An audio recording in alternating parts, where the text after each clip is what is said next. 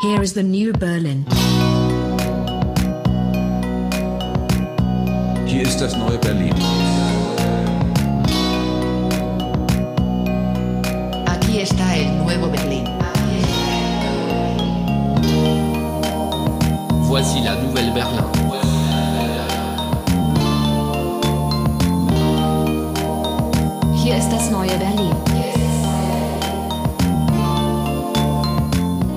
Herzlich willkommen zur neuen Folge von Das neue Berlin. Letzte Sendung haben wir auf den Intellektuellen eingeschlagen, behauptet, äh, es gibt keinen Intellektuellen mehr, die noch was taugen.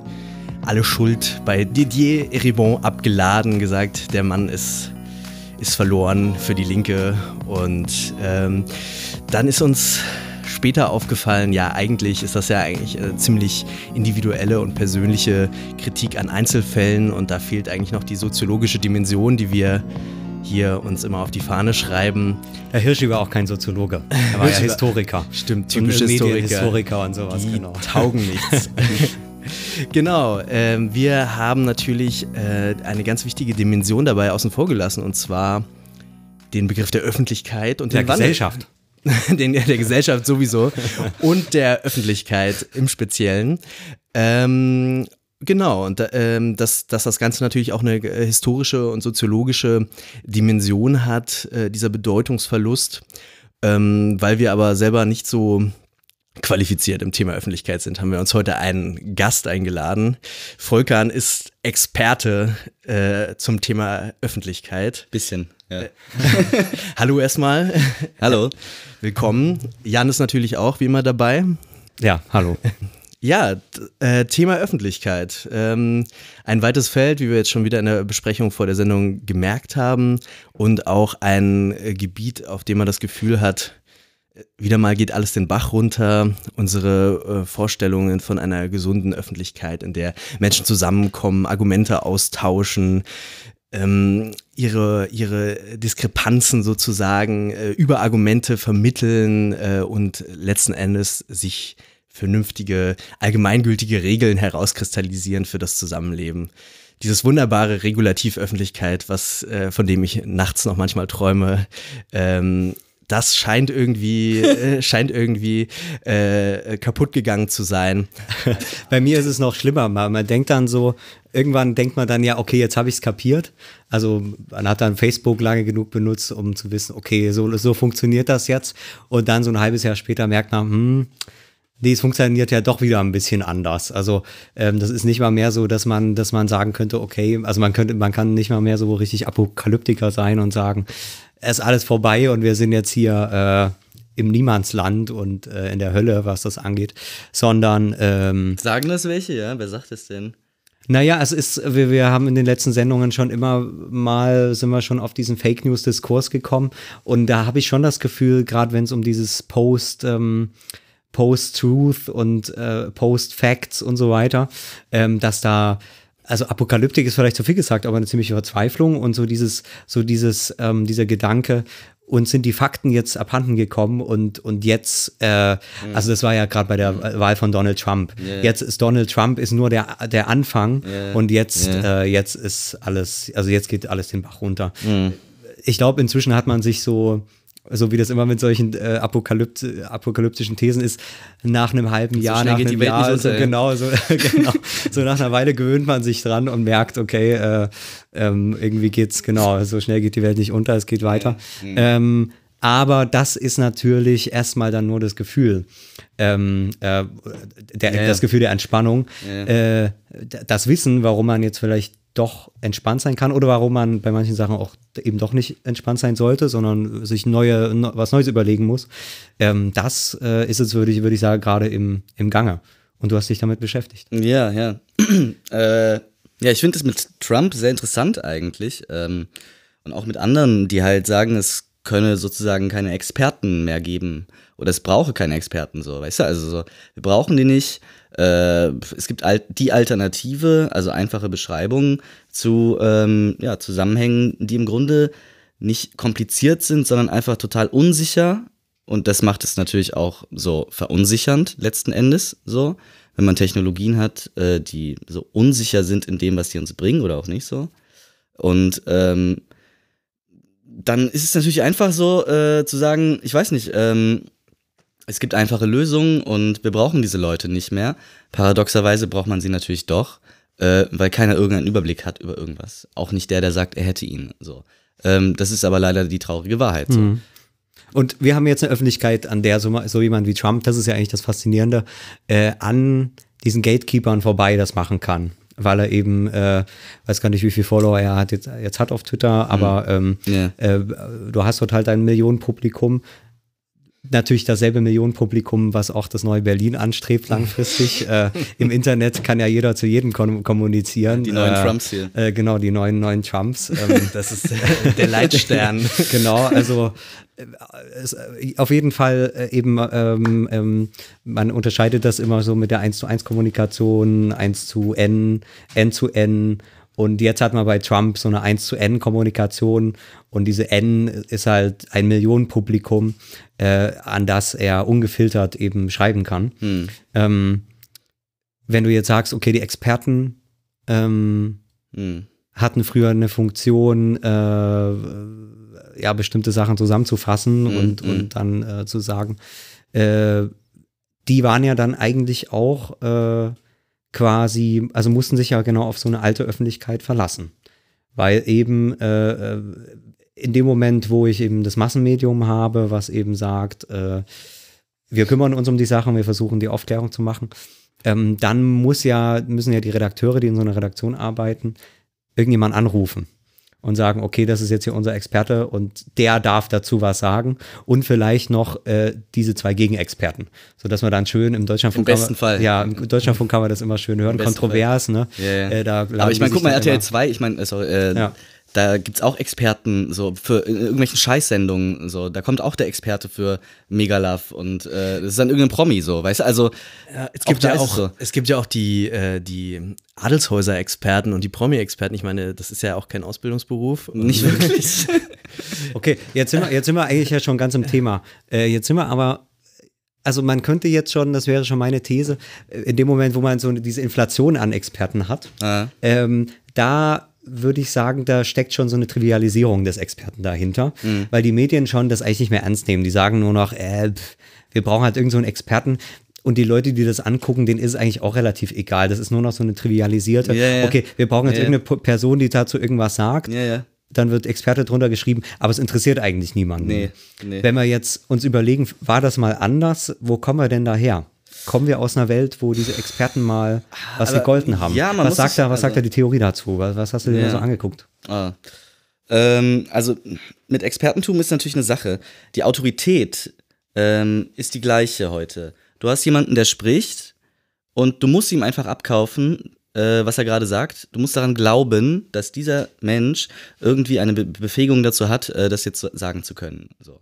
Ähm, am Expertentum hat sich nichts ge geändert im Grunde. Ähm, sozusagen, du kannst aber diese Sachen über verschiedenste sozusagen Quellen herstellen. Über Wissen, über ein Amt, über eine bestimmte Erfahrung, die allgemein bekannt ist mit etwas, über eine bestimmte Trans äh, Glaube an eine Transzendenz sozusagen, dass du mich repräsentierst, so, damit hat man auch Autorität. Ähm, die Frage ist, wie heute Autorität hergestellt wird in Öffentlichkeiten, denn ähm, ich finde, es ist eine Trivialisierung auf jeden Fall. So, wenn bei RTL 2 dann irgendjemand als Promi-Experte oder was so, Promi-Experte so. Egal. Äh, aber diese, dieser Person wird von den Menschen, die das gucken, auch wenn wir es jetzt lächerlich finden, tatsächlich Autorität zugeschrieben. So. Ähm, auch wenn es, wenn es trivial erscheint. Äh, das ist aber auch eine Autorität, die in deren Leben möglicherweise eine Rolle spielt, auch mit anderen Menschen, wenn die sich darüber unterhalten und so weiter und so fort. Okay, jetzt würde ich aber sagen, ähm, und das geht mir bei allen Experten so, heute habe ich die Möglichkeit, äh, Second Screen ist das Stichwort. Ne, ähm, ich gucke kein Fernsehen mehr, sondern während ich Fernsehen gucke, äh, google ich alles, was im Fernsehen gerade so kommt. Ne? Ich habe immer mein, mein Smartphone und der Fernsehen läuft eigentlich nur noch im Hintergrund und meine eigentliche Aufmerksamkeit, also der Fernsehen ist, ist nur noch so ein Stichwortgeber, so, ein- so ein Bes- Besäuseln, aber meine Aufmerksamkeit geht dann eigentlich auf den Second Screen. Das heißt, wenn da irgendjemand kommt, ich weiß was nicht äh, oder so, dann google ich schnell nach Ja. und dann kommt vielleicht auch so ein Promi-Experte und ich denke, was, was ist denn das für ein komischer Typ? Erstmal googeln und dann ist man sofort bei Wikipedia oder bei, bei wo auch immer. Ja. Und dann geht diese Autorität ja schon Flöten. verloren, so ein Ja. bisschen. Ja. Das heißt, in dem Moment, wo diese Öffentlichkeit nicht mehr diese, ähm, diese, naja, diese Einbahnstraße ist. Ja, ähm, ja, äh, einer sagt und ich muss- ich muss genau, akzeptieren Ich, genau, quasi. ich greife im Prinzip, selbst wenn ich noch Fernsehen gucke, Ja. greife ich schon aktiv ein, weil ich habe ja den, den zweiten Screen. Ja, ja. Ähm, genau, aber äh, machen wir wirklich mal am Anfang. Wo, Mhm. wo kommen wir denn daher? Was war denn das mal für eine Öffentlichkeit, wo das noch nicht so schlimm war alles? Ne, also, wir haben jetzt sehr, sehr viel über Medien Gab's, geredet. gab, eigentlich, genau, ne? gab es also, es in, ähm, in Mesopotamien? Gab es da schon Öffentlichkeit? das, das weiß ich jetzt ehrlich gesagt nicht. Aber, Also ich glaube, man muss halt zwischen verschiedenen Vor wahrscheinlich gab es da Öffentlichkeit. Wenn es Städte gibt, gibt es Öffentlichkeiten, würde ich sagen, so räumlich Da gesehen. fängt das eigentlich Da an. fängt es eigentlich an, so. Weil da gibt es eine Trennung von privat und öffentlich. Sagen wir, du wohnst ähm, in einer sehr kleinen Gemeinde, äh, Dorf oder so. Da verschwimmt das noch viel stärker, als, als es in der Stadt zum Beispiel der Fall ist. Äh, wenn sich Städte ausdifferenzieren, gibt es sozusagen Straßenöffentlichkeit. Das ist der Anfang von der Öffentlichkeit, weil dort Leute aufeinandertreffen. Ähm, das habe ich gerade auf dem Balkon irgendwie. So, Leute gucken sich an auf der Straße, kennen sich nicht. So. Äh, aber jeder sieht, dass die sich gerade angucken und es ist eine allgemeine Information. Das ist die minimale Inf Information, durch die Öffentlichkeit entsteht. Äh, Jemand Drittes beobachtet zwei andere Menschen, die kommunizieren, sei es nur ein Blick. Hm. Das wäre für dich sozusagen die, die Kernzelle der Öffentlichkeit, das Atom. Das Atom der Öffentlichkeit. Okay. Äh, äh, da gibt es ja auch so einen Begriff oder so dieses Anerkennen des Nicht-Anerkennens. Also die, die Blicke in der Stadt, äh, zumindest was den, was den Grundmodus und, und äh, den, den sozialen Frieden Ja, der der städtischen Öffentlichkeit Frieden, genau. äh, äh, sicherstellt, ist, dass der Blick nur dazu dienen darf, zu sagen, ich habe dich registriert, Aber aber, nicht mehr. aber nicht mehr, genau. mehr, genau. genau. Ja. Ansonsten wird das alles schon ziemlich Komplex, äh, auf jeden. komplex und dann auch sehr schnell unangenehm. Ähm, also ja. das, das ähm, genau. Super, ja, Ja. auf jeden. Also das ist genau das eigentlich so, äh, was, was dahinter steckt, äh, wenn man sagt, Öffentlichkeiten können erst entstehen sozusagen, wenn, äh, wenn diese Information da ist für einen dritten Menschen, dass zwei Menschen gerade, die sich eigentlich nicht kennen, ähm, irgendwie, dass sie kommuniziert haben so. Und diese Öffentlichkeit könnte dann entstehen aus dieser Situation. Sie entsteht, das ist quasi der Keim. So. Und dann kommt es halt drauf an, ob die irgendwas so, ob die irgendwas gemeinsam haben, was sie teilen äh, und, und besprechen wollen, was ein Problem für beide ist oder was auch immer. Das ist so für mich quasi auch für Pragmatisten der, der Keim von Öffentlichkeit. So. Was mich da jetzt interessieren würde, ist die, die Konstellation. Du beschreibst ja, dass jemand Drittes zwei Leute beim Kommunizieren beobachtet. Mhm, Das ist ja eine relativ asymmetrische Kommunikationssituation. Äh, jetzt auch nicht ungewollt asymmetrisch, aber in dem Sinne, dass, dass man nicht teilhat an, an der Öffentlichkeit, wenn das jetzt Öffentlichkeit sein soll. Genau, das ist nicht Öffentlichkeit. Das wollte wollte ich auch versuchen zu sagen. Das, so. ist, das ist noch nicht Öffentlichkeit. Wenn das passiert, dann erst kann Öffentlichkeit entstehen. Das ist sozusagen die Voraussetzung sozialtheoretisch dafür, dass irgendwo eine Öffentlichkeit entsteht.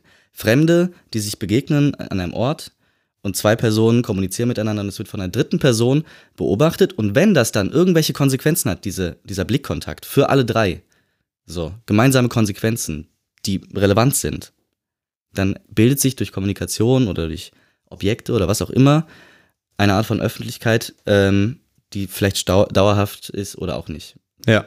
Und dauerhaft ist sie dann, wenn sowas entsteht, also äh, Historiker wissen das dann alles genauer, aber sowas wie in Athen. Ja. Wo sich die Leute, äh, ein paar kennen sich vielleicht, aber das ist nicht die Voraussetzung, dass man da in die Agora ist das, ne? Dort hingehen Ja. kann und dann dort äh, jemand spricht. Und dann kann man äh, quasi dieser Person zuhören, aber sie richtet sich nicht an, an Leute, äh, die sie kennt, sondern es ist nur irgendein Typ, der, der weil es diese Ja, ja. Öffentlichkeit gibt, was diese Stadt gibt, sich Ja, irgendwo hinstellt und sagt, ich spreche hier ans Volk. An die Öffentlichkeit eben. Ja. Und dann, ja, kommen vielleicht Leute, es kommen vielleicht auch keine Leute, aber das ist ja egal, ähm, ob jemand zuhört oder nicht, sondern Mhm. es geht ja erstmal nur darum, dass ich an die Öffentlichkeit spreche, als eine abstrakten Form Ja. ähm, ähm, von, von, von, von sozialer Gruppe Total. oder, oder sowas. Ja, ja. Ja. Das ist, dort, dort würde man sagen, Ja. das ist so die Urform der Öffentlichkeit, die dann Eine noch sehr körperlich, körperlich natürlich ist, ne? indem man Ja, dann ja. dasteht und so weiter, noch ohne, ohne Medien im Prinzip, außer der Sprache selbst. Genau, der Stimme, der Sprache, vielleicht ähm, liest man was vor, was auch immer so, genau. Aber das ist die Urform sozusagen von Öffentlichkeit, ähm, die, also, ähm, ja, ich, ich weiß gar nicht mehr, ähm, du hattest, glaube ich, von Athen gesprochen, von dauerhafter Öffentlichkeit im Grunde, äh, dass sich sowas auf Dauer stellt. Und das ist halt, das ist halt die Frage so, weil aus die, die Situation kommt halt immer vor im Grunde. Sobald man sogar in privaten äh, Zusammenhängen, wenn mehr als fünf Leute da sind oder so, ähm, entstehen die ganze Zeit kleine Öffentlichkeiten, wenn man so will. Ne? Ähm, so sozusagen zwischen den Leuten, wenn die ganz viel unterschiedlich äh, miteinander reden, also jeder wechselt den Gesprächspartner ständig und so weiter und so fort. Ne? Und einer fühlt sich ja betroffen von den Konsequenzen dieser Kommunikation und nimmt daran teil. Möglicherweise kennt man sich auch noch nicht so gut und so weiter. So, ne? Aber ähm, das würde man doch schon mit sagen, oder? Dass es um dieses Nicht-Kennen geht. ja, genau. Und das ist eigentlich Also, der dass Punkt. ich ohne, ohne genau. Vorinformation Genau. an jemanden äh, kommuniziere. Deswegen, weil ich diese Information nicht brauche, weil sich alle Beteiligten auf Betroffen äh, betroffen beziehungsweise auf etwas äh, Drittes beziehen, ja. Ähm, was eben sozial ist. Das Ja. heißt eben Öffentlichkeit. Ähm, Äh, und, und also das heißt, ohne Informationen über die Empfänger eigentlich funktionieren kann. Mhm. Ähm, außer, dass die Empfänger irgendwie sagen, ich bin Teil dieser Öffentlichkeit, Ja. ähm, was auch immer das dann bedeutet. Ja, ähm, das ja, ist ja, ja. nochmal eine andere Frage.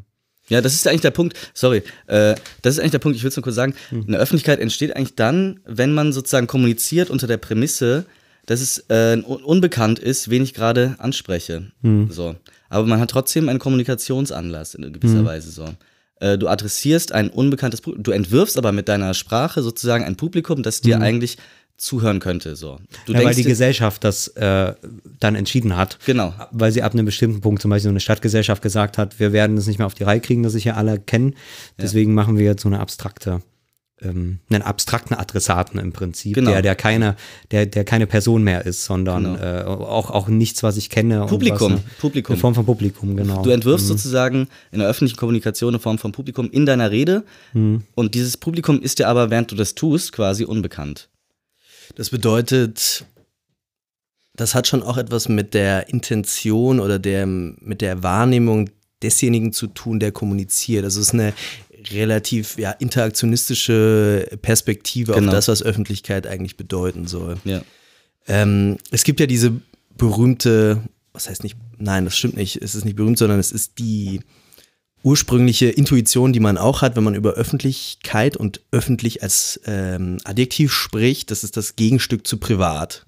Ja. Das ist, ähm, ich weiß nicht, ob das, äh, wie weit diese Unterscheidung trägt, aber es ist auf jeden Fall eine, die jetzt zum Beispiel Hannah Arendt äh, Ja. relativ stark macht. Und für sie ist aber jetzt äh, Privatsein nicht unbedingt nur ähm, dass man, dass man sozusagen nur vor, was weiß ich, Familienmitgliedern redet oder so, sondern man, man betritt den Raum der Öffentlichkeit eigentlich erst, wenn man auch noch über Politik redet. Also wenn man, oder um es anders zu sagen, wenn man über das Allgemeine spricht. Also man redet nicht irgendwie äh, vor seinen, seinen Feldarbeitern, äh, wie der nächste Tag zu bestreiten ist. Das ist nicht öffentlich. Äh, das ist natürlich jetzt auch die Hannah Arendt-Typologie, aber Ja, ja, ich äh, sondern äh, es gibt eben diese Dimension des über das Allgemeine, äh, vorm Allgemeinen zu sprechen. Ja. Ja, ja, ja. Das finde ich, finde ich äh, persönlich pro- problematisch irgendwie so äh, darüber zu denken. Ähm, weil es dann doch immer wieder, schlussendlich auch bei Hannah Arendt, ähm, sie macht es an bestimmten Handlungstypen fest. Ne? Sie sagt dann, wenn, in der, wenn über bestimmte Handlungstypen kommuniziert wird gesellschaftlich, zum Beispiel über den äh, Handlungstyp äh, gesellschaftliche Arbeit oder Ja, äh, genau. andere ethische. Das meinte ich. Ne? Ähm, dann entstehen Öffentlichkeit und ähm, dann kann man sich halt fragen, mit welcher Berechtigung definiert sie irgendwelche Handlungs- oder Kriterien dafür, inhaltliche, wann Öffentlichkeit entsteht und nicht. Ich finde das ein bisschen, Du würdest eher so eine Minimaldefinition erstmal würde machen die wollen. komplett Minimaldefinition äh, und, machen. und eher auch empirisch, äh, ähm, okay. Also jetzt, jetzt waren wir bei, bei, bei, bei Athen. Ähm, wie geht denn das dann weiter? Also ähm, du hast schon vorhin anklingen lassen, dass das natürlich was mit den, mit den Medien äh, zu tun hat. Mhm. Bei ähm, Luhmann heißt das so schön die Verbreitungsmedien von Gesellschaft. Ja. Ähm, Verbreitungsmedien sind natürlich was viel Allgemeineres als, als Öffentlichkeit, aber trotzdem, Mhm. äh, der, der Gedanke äh, steckt da natürlich drin. Worüber, also Verbreitungsmedien von Öffentlichkeit äh, wäre dann die, die, ähm, die äh, Spezifizierung, ähm, ist ja erstmal die Schrift. ja. Ähm, die Athener haben da auch schon geschrieben, ähm, da, darüber wahrscheinlich auch Öffentlichkeit hergestellt, dem Scherbengericht und sowas. Ähm, oder mit irgendwelchen Flugblättern, die hatten ja auch manchmal, glaube ich, oder? Da gibt es auch so, auch so Be Beleidigungen, so Scherben, wo man dann irgendwelche Leute beleidigt hat und sowas. Ich dachte, ähm, die Flugblätter hätten erst so im 16. Jahrhundert. Ja, na, so, eine, so eine Art Flugblätter, also wo man zumindest so Verleumdungen und sowas verbreitet. Ich glaube, irgendwie sowas gab es auf jeden Fall. Ähm, Die, die so quasi in der Stadt verteilt wurden. ja, oder? irgendwie, irgendwie sowas. Ich Okay, habe da irgendwas so. Ja. Vielleicht täusche ich mich auch, aber Ja, kann ja sein. wahrscheinlich, irgendwie sowas gibt es wahrscheinlich. Das haben die Leute immer zuerst gemacht. Äh, irgendwelche Zahlen aufgeschrieben, Listen äh, oder Beleidigungen oder, oder Pornos oder so. Das, das, das sind so immer die ersten, ersten Dinger, die man dann mit einem neuen Medium macht. Mehr Geld ähm, und mehr Hass wahrscheinlich.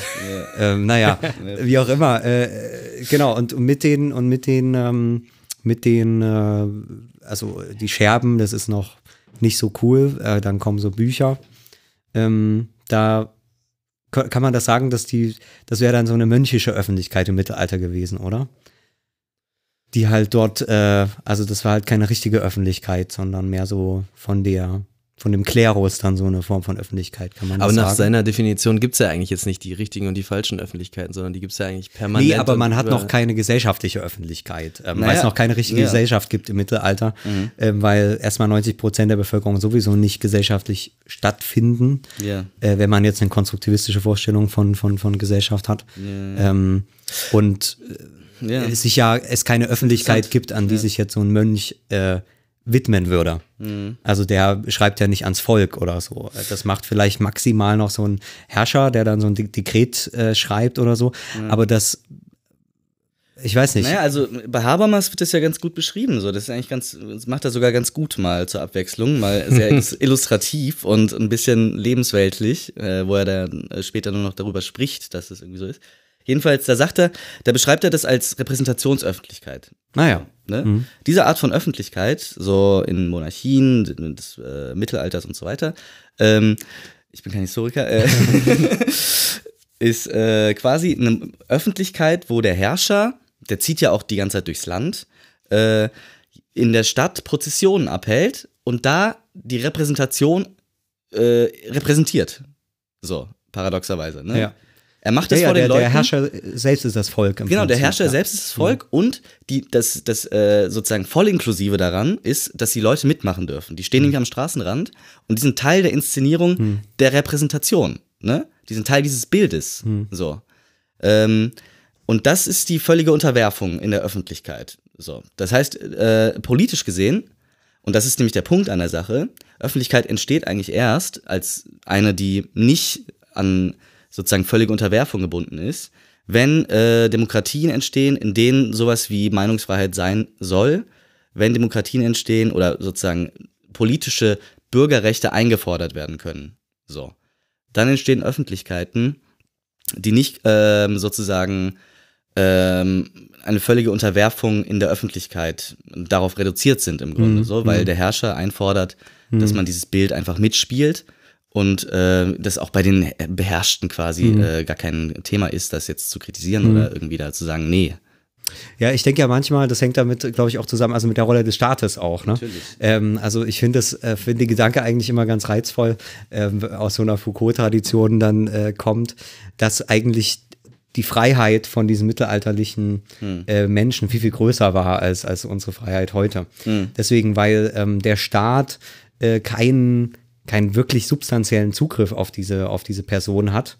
Ähm, deswegen, weil es eben keine, keine Verwaltung gibt, äh, in, in die die Leute quasi ähm, äh, von, von, von ihrer Geburt bis zum, von, von der Wiege bis zur Bahre äh, eingebunden sind und mehr oder weniger jede Handlung ähm, äh, von, von, von, von äh, staatlichen Systemen ähm, entweder gesteuert oder determiniert oder was auch immer ist. Ja. Der war, die Macht war einfach nicht so dermaßen interessiert und so sehr verinnerlicht Genau, in der, genau. modernen Zeit. Genau, aber sie, sie war auch einfach nicht so leistungsfähig, um, um das überhaupt Genau, umsetzen zu das können. stimmt natürlich auch, Und, ja. und gleichzeitig ähm, äh, braucht man deswegen aber auch eben nicht sowas wie Demokratie. Also das heißt, ähm, äh, ähm, Die, also wenn wir jetzt da über diese, diese Öffentlichkeit denken, ähm, ist sie quasi zwar, zwar diese, hat zwar dieses totalitäre, diese totale Unterwerfung, aber gleichzeitig, deswegen wahrscheinlich auch der Begriff von Habermas, da hätte ich jetzt vielleicht mal vorher lesen müssen, Ja. ähm, aber ist sie eben, eben rein repräsentativ Ja, ähm, und, ja. und ähm, hat eben nicht diesen, diesen, so ein, so ein, naja, sie ist, also, ich weiß gar nicht, wie ich sagen soll, hat halt nicht so dieses, dieses Abstrakte irgendwie, Ja. weil sie, weil sie sehr konkret ist, Ja. aber nur deswegen, weil sie eigentlich relativ bedeutungslos ist und wenn Ja. der König wieder abgereist ist, dann, dann, dann war es das wieder. So. Man kann das auch gut mit der Strafe illustrieren. Wenn die Strafe eben repräsentativ ist, dann muss sie eben maßlos sein. Dann gibt es wirklich diese stundenlangen Hinrichtungen, wo alles entfernt wird. klar. Wogegen die moderne Strafmacht eben einfach dich bessern will. Die kümmert sich jahrelang um dich. Die steckt dich auch mal ins Gefängnis, aber die steckt dich auch in Schulen und Fabriken. die, die achtet auf dich. Die interessiert sich für alles an dir. Die, die wahr, ja. schreibt in Listen, wie Ja. groß du bist und welche Haarfarbe und welche Augenfarbe du hast und Ja. wie du begehrst. Und das ist so diese, das ist zumindest diese Foucault-Perspektive. Jetzt sind wir aber ein bisschen abgekommen von der, von diesen Öffentlichkeitsentgegensetzungen. Äh, ich glaube, bei Habermas heißt es dann die resonierende Öffentlichkeit, die in der Moderne kommt. Wie, äh, inwieweit ist die denn resonierend jetzt? Also da, ich glaube, da geht es dann auch um diese, diese De- Debattiersalons, die dann irgendwie im 18. Jahrhundert aufkommen, äh, was er da beschreibt. Aber ähm, vielleicht kannst du das noch ein bisschen genauer. äh, Also der Wandel ist auf jeden Fall, dass diese äh, Könige und Kaiser verschwinden und es Revolution gibt und das Bürgertum aufersteht. Ja, ja. Das kann man so sagen. Ja, also ich würde es so lesen. Jetzt irgendwie, ich habe ich hab das mal vor, ist lustig, ich habe das mal vor acht Jahren gelesen irgendwann, äh, so ein Teil davon. Und äh, jetzt habe ich es nochmal gelesen und ich lese es jetzt anders irgendwie. Ähm, eigentlich ist, erzählt er eine Geschichte über die Herausbildung einer Zirkulationssphäre zwischen ähm, Leuten, die äh, Medien äh, rezipieren und Leuten, die Medien organisieren und das in einer Weise, die vorher immer äh, unterdrückt wurde oder zumindest nicht gestattet war und nicht in dieser Weise organisiert. Ähm, und das hat vielerlei Gründe, so. Ähm, ich meine natürlich den Journalismus, so. Ähm, und das sozusagen Verbreiten von Medien, ähm, das Organisierte äh, auf, auf sozusagen eine gewisse Regelmäßigkeit hin äh, an angetriebene ähm, Verbreiten von Zeitungen und so weiter. Äh, dadurch schafft man, ähm, durch diese Art von Zirkulation, schafft man eine Sphäre, in der äh, bekannt sein kann, ähm, in der bekannt sein kann, was der andere weiß. Möglicherweise. Worüber man sprechen kann. Worüber man sprechen Ähm, kann. Und weil man auch sprechen soll. Genau. Also man kann darüber natürlich nur spekulieren, aber sicher hat man auf, äh, ich komme da immer wieder drauf zurück, merke ich, auf so einem äh, mittelalterlichen Bauernhof hat man wahrscheinlich keine politischen Fragen diskutiert in dem Sinne, wie das dann das Bürgertum Nein. tut. weiß man überhaupt, was die da diskutiert haben? Äh, Also, ich glaube ganz wenig nur. Ähm, Hm. Deswegen ist es natürlich Spekulation, aber man kann wahrscheinlich schon davon ausgehen. Ähm, Hm. und, und warum entsteht das dann? Ist das, ähm, klar, das ist, äh, ich beantworte meine Frage dann schon, schon äh, gleich selbst, äh, aber ist das eher so eine philosophische äh, Sache, dass die Leute sagen, das Bürgertum sagt, okay, ähm, wir haben jetzt, äh, also am Anfang gibt es natürlich noch die, die Könige und, und oder, oder Kaiser oder was auch immer und die sagen, okay, wir müssen jetzt so eine Gegenmacht organisieren ähm, ähm, äh, und uns organisieren. Oder haben die es einfach gemacht, weil sie gemerkt haben, ähm, irgendwie interessiert das die Leute ähm, und wenn wir jetzt so eine Zeitung, Zeitung hochziehen, äh, dann können wir damit eigentlich ziemlich viel Asche machen. Wie, wie, wie kann man sich das vorstellen? Im, Im 18. Jahrhundert beginnt das eigentlich, ne? Ja, das beginnt so im. Mit dem Buchdruck. Der Buchdruck dem- haben wir noch ja, das nicht ein erwähnt. Mhm. bisschen später als der Buchdruck, aber so. Man kann es relativ, also Habermas macht es halt relativ äh, eng an der äh, Entwicklung des Kapitalismus auf, letzten Endes so. Äh, es bilden sich äh, Großunternehmen, es bilden sich Börsen vermehrt, auch schon im äh, Anfang des 18. Jahr, äh, des 19. Jahrhunderts und 18. Jahrhunderts, Ende des 18. Jahrhunderts. Ähm, der Handel nimmt zu, Interde Interdependenzen nehmen zu ökonomische. Ist die, Börse, ist die Börse auch schon eine, öffentlich, eine Form von Öffentlichkeit? Natürlich, die Börse muss ja in gewisser Weise ähm, Eigner, Anteilseigner informieren Hm. über ähm, Sie macht eigentlich so ein Live-Abbild der Gesellschaft, was jeder einsehen kann. genau, Und so eine Synchronisierung zeitlich von Meinung und eine Synchronisierung von Hm. Informationen natürlich auch. Beides. So. Das schafft, das schafft halt so ein Medium sozusagen. Es schafft eine falsche Synchronisierung, weil es kann ja sein, dass ich die Zeitung erst morgen lese. Es kann auch sein, dass ich es gar nicht weiß und gelesen habe und vergessen habe. Es kann alles Mögliche sein. Hm. Man kann sozusagen davon ausgehen, aber die Rezeptionssituation und die Sendersituation, von der weiß keiner irgendwas. Man beobachtet nur Kommunikation auf einmal. Das ist Aber das- ab, ab einem bestimmten Punkt merken die Leute, okay, alle lesen diese Zeitung. Ja. Dann kann man sich darauf einstellen. dann kann man sich was- doch Bild und sowas. Und da- dann, dann wird Ja. sozusagen aus dem Fake wird, wird dann doch die Realität. Genau, das ist beim neuen Berlin jetzt genauso. Ne? Also wir adressieren irgendwelche Leute, von denen wir gar nicht wissen, ob sie. Aber es ist also ein Beispiel dafür. Ja, weißt ja. du? Ja. Okay, und dann fangen die quasi an, äh, so Zeitungen zu drucken. Ja. Und äh, sowas wie Börse, Mhm. was dazu noch erwähnt? Ähm, also alle Ähm, Formen von irgendwie so. Sorry, ich, Leserbriefe. Darf ich noch mal kurz, jetzt, klar. ich musste kurz meinen Gedanken fassen. Wir hatten ja am Anfang äh, jetzt erstmal so eine interaktionistische Definition von Minimalöffentlichkeit. Ja. Man könnte vielleicht Ja. auch sagen, okay, das, wenn man das hochskaliert, dann spricht jemand vor 100 Leuten äh, und, oder, oder so äh, und oder zwei Leute sprechen vor 100 Leuten, die zugucken oder sowas Ja, äh, und sind sich bewusst, dass sie vor 100 Leuten sprechen und so. Ähm, das heißt, wir haben da erstmal nur eine eine Kommunikationssituation, ähm, die, die sozusagen äh, mit durch Anonymität ausgezeichnet ist äh, und durch eine gewisse Abstraktheit irgendwie, dass man nicht mehr irgendwie nur mit den Nächsten redet oder so. Also das hatten wir jetzt so diffus als Eigenschaften wahrgenommen. Jetzt haben wir aber irgendwie trotzdem diese äh, behauptet, in der Moderne entsteht jetzt Öffentlichkeit. Mhm, mhm. Ähm, und wir haben gesagt, mehr okay, sogar. Wir haben gesagt, mehr Öffentlichkeit entsteht eigentlich, ne? Also so. okay, also es ist, es ist eine quantitative ähm, Quantitativ und qualitativ, Frage. genau. Also Eine Quantität, die in eine Qualität umschlägt. Ja, äh, Briefe Ja. von Hegelianern nehmen wir gerne äh, entgegen. Äh, ähm, genau, ja. Also, was ich mich halt frage, ha- haben wir da jetzt sozusagen einen, ähm, weil wir vorher das eben jetzt doch habermasianisch äh, mit einem Repräsentationsbegriff von Öffentlichkeit unterschieden haben, haben wir da jetzt eher vor allem ein normatives Kriterium, äh, zu sagen, okay, jetzt sind mehr Leute involviert, ähm, nehmen mehr Leute teil. Es ist irgendwie nicht nur ähm, der, der Monarch, der sprechen kann oder die, der Klerus von mir aus auch.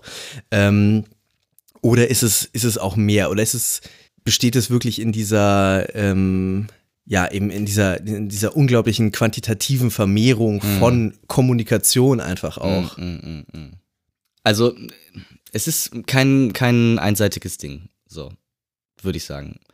Es ist nicht so, dass sozusagen die Quantität jetzt zunimmt und deswegen haben wir andere Öffentlichkeiten und dass es vorher irgendwie weniger Öffentlichkeit war und deswegen war es diese Öffentlichkeit und so. Das glaube ich nicht. Ähm, es gab auch im Mittelalter Städte, in denen politisch viel ging, glaube ich. Kann ich mir gut vorstellen. In denen auch sowas äh, wie Revolten, es gab Mhm. Revolten, Straßenkämpfe, what- whatever so. naja, das, aber da hat man ja schon so eine Art Proto-Bürgertum Ähm, Da hat in man diesen eine Proto Städten. genau. genau. Und wenn man diese Städte hat, hat man eben immer äh, zwangsweise Straßenöffentlichkeiten, mindestens so. Hm. Die Leute arbeiten auf der Straße, die Leute leben auf der Straße und so weiter.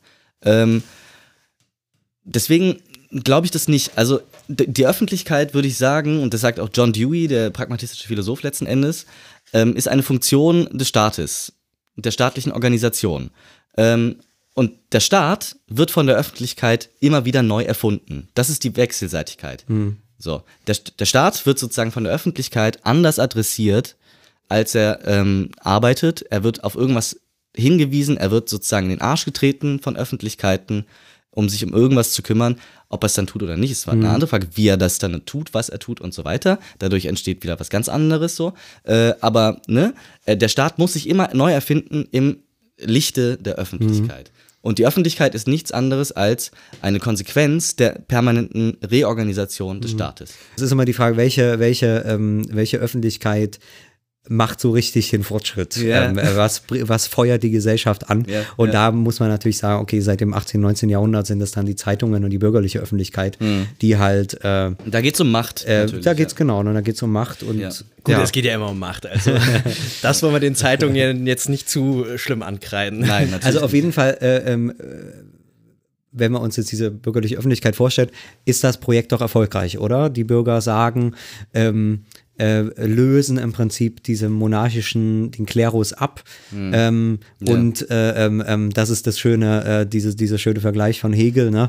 Für den modernen Menschen ist äh, das Zeitunglesen wie sein Morgengebet. ne? ähm, früher, äh, damit, also damit, damit der Mensch morgens aufstehen kann und weiß, er ist noch er selbst und die Welt ist noch dieselbe, Ja, ja. hat er früher äh, gebetet zu Gott und, und ähm, mit dem Ja. Morgengebet und vielleicht dem. Glockenläuten. Ja, ähm, und der moderne Mensch hat es mit der Zeitung äh, äh, übertragen. Er braucht eben keinen Gott mehr, äh, der ihm sagt, ähm, dass er, dass er Erden, Erdenmensch ist und, Ja. und dass die Welt äh, von Gott eingerichtet ist, Ja. sondern man liest es in der Zeitung. Ja. Und weil es eine moderne Gesellschaft ist, in der das alles ganz schlimm ist, steht auch immer in der Zeitung äh, ganz Schlimme, sodass ich jeden Tag beruhigt weiß, die Welt ist aus den Fugen eigentlich. Und daraus, ähm, ähm, also, also jeden Tag verändert sich die Welt auch, ne? Das, das, das Ja, ist, ja. glaube ich, nochmal so was Wichtiges. Ja. Früher hat sich die Tage nicht, äh, die, die Welt wahrscheinlich nicht jeden Tag geändert. Ah. Ähm, in dem Moment, wo die Zeitung, wo jeden Tag was Neues in der Zeitung steht, ähm, ändert sich die Ändert sich auf einmal die Welt plötzlich jeden. Tag. Ja, natürlich, du kannst ja vergleichen. Also das ist ein super Vergleich eigentlich. Äh, weil du hast ja Gott, gibt dir äh, Sicherheit äh, in deiner Situation der Verunsicherung, so ganz einfach gesagt. Ähm, die Zeitung gibt dir Verunsicherung und du versicherst dich über die Verunsicherung Ja. sozusagen. Das ist genau andersrum. Das heißt, wer ist Gott in dem äh, letzteren Fall? Ich, der sich eine Meinung bildet. So, so gesehen. Ja. Das heißt, es hebt politisch den Menschen, den denkenden Menschen, den sich ein Urteil äh, bildenden Menschen über oder auf, den, äh, auf die Schwelle von Gott, was vorher Gott war, sozusagen. Ja. Es ist quasi ein funktionales Äquivalent. Ein, ein anderes äh, interessantes Moment der Zeitung ist auch, dass sie eigentlich in ihrer Ordnung auch so ein bisschen die funktionale Differenzierung widerspiegelt, dass es da dann den. Politikteil gibt und den Ja. Wirtschaftsteil und den Kulturteil. Ja. Und im Prinzip ist die Ordnung der Dinge, der Moderne, jetzt etwas pathetisch gesagt, auch schon in der Zeitung ganz gut aufgehoben. Hm. Und der Anzeigenteil, das berühmte gesellschaftliche Feld der Anzeigen. Nein. Das ist äh, ein, Reproduktion, ein zentrales Reproduktionsorgan äh, bürgerlicher Kultur. Letzten Endes muss man sich aber auch äh, klar machen, dass bürgerliche äh, Öffentlichkeit nie äh, sozusagen äh, weiterging ohne irgendwelche gegenbürgerlichen, nicht bürgerlichen Gegenöffentlichkeiten. So. Ähm, sei es äh, der Sozialismus, der seine Gegenöffentlichkeiten geschaffen hat, so, ähm, sei es irgendwie. Aber ja mit denselben die- Mitteln. Ja, aber Also, also, naja, also, naja, also es gab ja also im es gab 19. auch Jahrhundert gab es ja diese Explosion eben an Zeitschriften Ja. und an, an Zeitungen. Und jede, jede, äh, jede Partei brauchte dann eben ihre Zeitung. Ja, ja. Also Ja, so klar. der Vorwärts, ne, das, Klar. das Sturmorgan der, der Sozialdemokratie, Ja. ähm, das war ja wirklich eine Explosion. Also Mhm. das Mittel war eigentlich dann immer dasselbe, nämlich Publikation. Beziehungsweise wir haben bei den Intellektuellen haben wir darüber gesprochen. Text ist oft ein Mittel gewesen, Ähm, genau, ja. genau, halt diese, diese Öffentlichkeit zu organisieren. Klar, die Organisation auf der einen Seite, ne, diese Arbeiter zu organisieren, Mhm. aber dann eben auch die, die, die Gleichschaltung dieser Organisation über, ähm, über, ich habe das jetzt äh, bei, bei, bei Simmel gehabt, der nennt das dann soziale Kreise Mhm. und sagt, die eigentliche Leistung dieser modernen Gesellschaft ist, ähm, die pure ähm, Abstraktion, Hm. nämlich so etwas wie ähm, die Unterscheidung zwischen Arbeiterklasse und, und, und, und Bourgeoisie, Hm. ähm, äh, äh, äh, als, als eine Identität äh, eines sozialen Kreises äh, zu installieren in dieser Gesellschaft. Das heißt, ähm, das ist Das halt ist eine Abstraktion, sagt er. ein, ex, ein extreme Abstraktion, sagt er, Ja, weil, weil diese wahr. ganzen, genau, weil diese ganzen Arbeiter äh, sich nicht kennen. Ja. Äh, das sind Millionen in hunderttausend verschiedenen Lebenskonstellationen. natürlich. Es sind alles Individuen und so weiter. und dann schafft diese Gesellschaft aber ihre so eine extreme Wirklichkeit wiederum über diese extreme Abstraktion. diese extreme Abstraktion, natürlich. und da sagt er, die, die höchste Abstraktion ist dann diesen, diesen, dieser Konflikt, den diese moderne Gesellschaft Ja. äh, installiert. Da hat er vollkommen Da würde ich sagen, äh, da macht er, er macht das natürlich dann sehr philosophisch mit seinem, mit seinem Kant-Hintergrund und, und sowas. Ja, ja, okay. ähm, ich würde sagen, wenn man es materialistisch macht, ist das, ja, weil die halt alle den Vorwärts lesen äh, und, und sich dann meinetwegen in den Arbeiterverbänden, in den Gewerkschaften darüber unterhalten, was da jetzt äh, wieder der Vorwärts, Vorwärts geschrieben hat oder was auch immer dann die, die, die sozialistische Zeitschrift ist, ähm, die das, ähm, die das koppelt ne, auf eine materielle Weise. Solange gewährleistet ist, dass es auch immer alle Leute lesen. Da habe ich jetzt noch nicht ganz verstanden. Es scheint mir auch irgendwie einleuchtend, aber trotzdem bin ich mir da nicht ganz sicher, inwieweit ist jetzt die Zeitung wirklich ein bürgerliches Medium? Was meinen wir jetzt damit? Meinen wir, das entsteht jetzt einfach in der bürgerlichen Epoche der Moderne, Hm. in der die äh, Bourgeoisie oder so, aber nur nach einem bestimmten Vokabular eben die herrschende Klasse ist? Also Hm. brauchen wir eigentlich diesen klassentheoretischen äh, Beigeschmack sozusagen Hm. zur Bestimmung der modernen Öffentlichkeit? Ist es denn wirklich so, dass die Öffentlichkeit, also die war natürlich immer im, in einer Klassengesellschaft auch ähm, Macht äh, durchdrungen sozusagen, aber es ist ja, es ist ja jetzt nicht das Medium einer gesellschaftlichen Klasse zwangsläufig gewesen, wie Jan ja jetzt gerade mit seinen Beispielen Naja, ähm, also, also wenn du, dargestellt hat. ja, ich verstehe auf jeden Fall deine Skepsis gegenüber klassentheoretischen äh, Argumentationen heute noch. Oder also vor allem jetzt was so eine Medientheorie dann äh, Ja, Du hast ja von den. Gegenöffentlichkeiten Ja, ja, gesprochen. Was wären da die Gegenöffentlichkeiten? Zur bürgerlichen Öffentlichkeit. Also ich denke auch an Suffragetten zum Beispiel, die jetzt nicht unbedingt Zeitungen hatten. Ähm, die haben auch Öffentlichkeiten geschaffen für ihr Thema. So, teilweise über Bücher, teilweise über äh, Demonstrationen.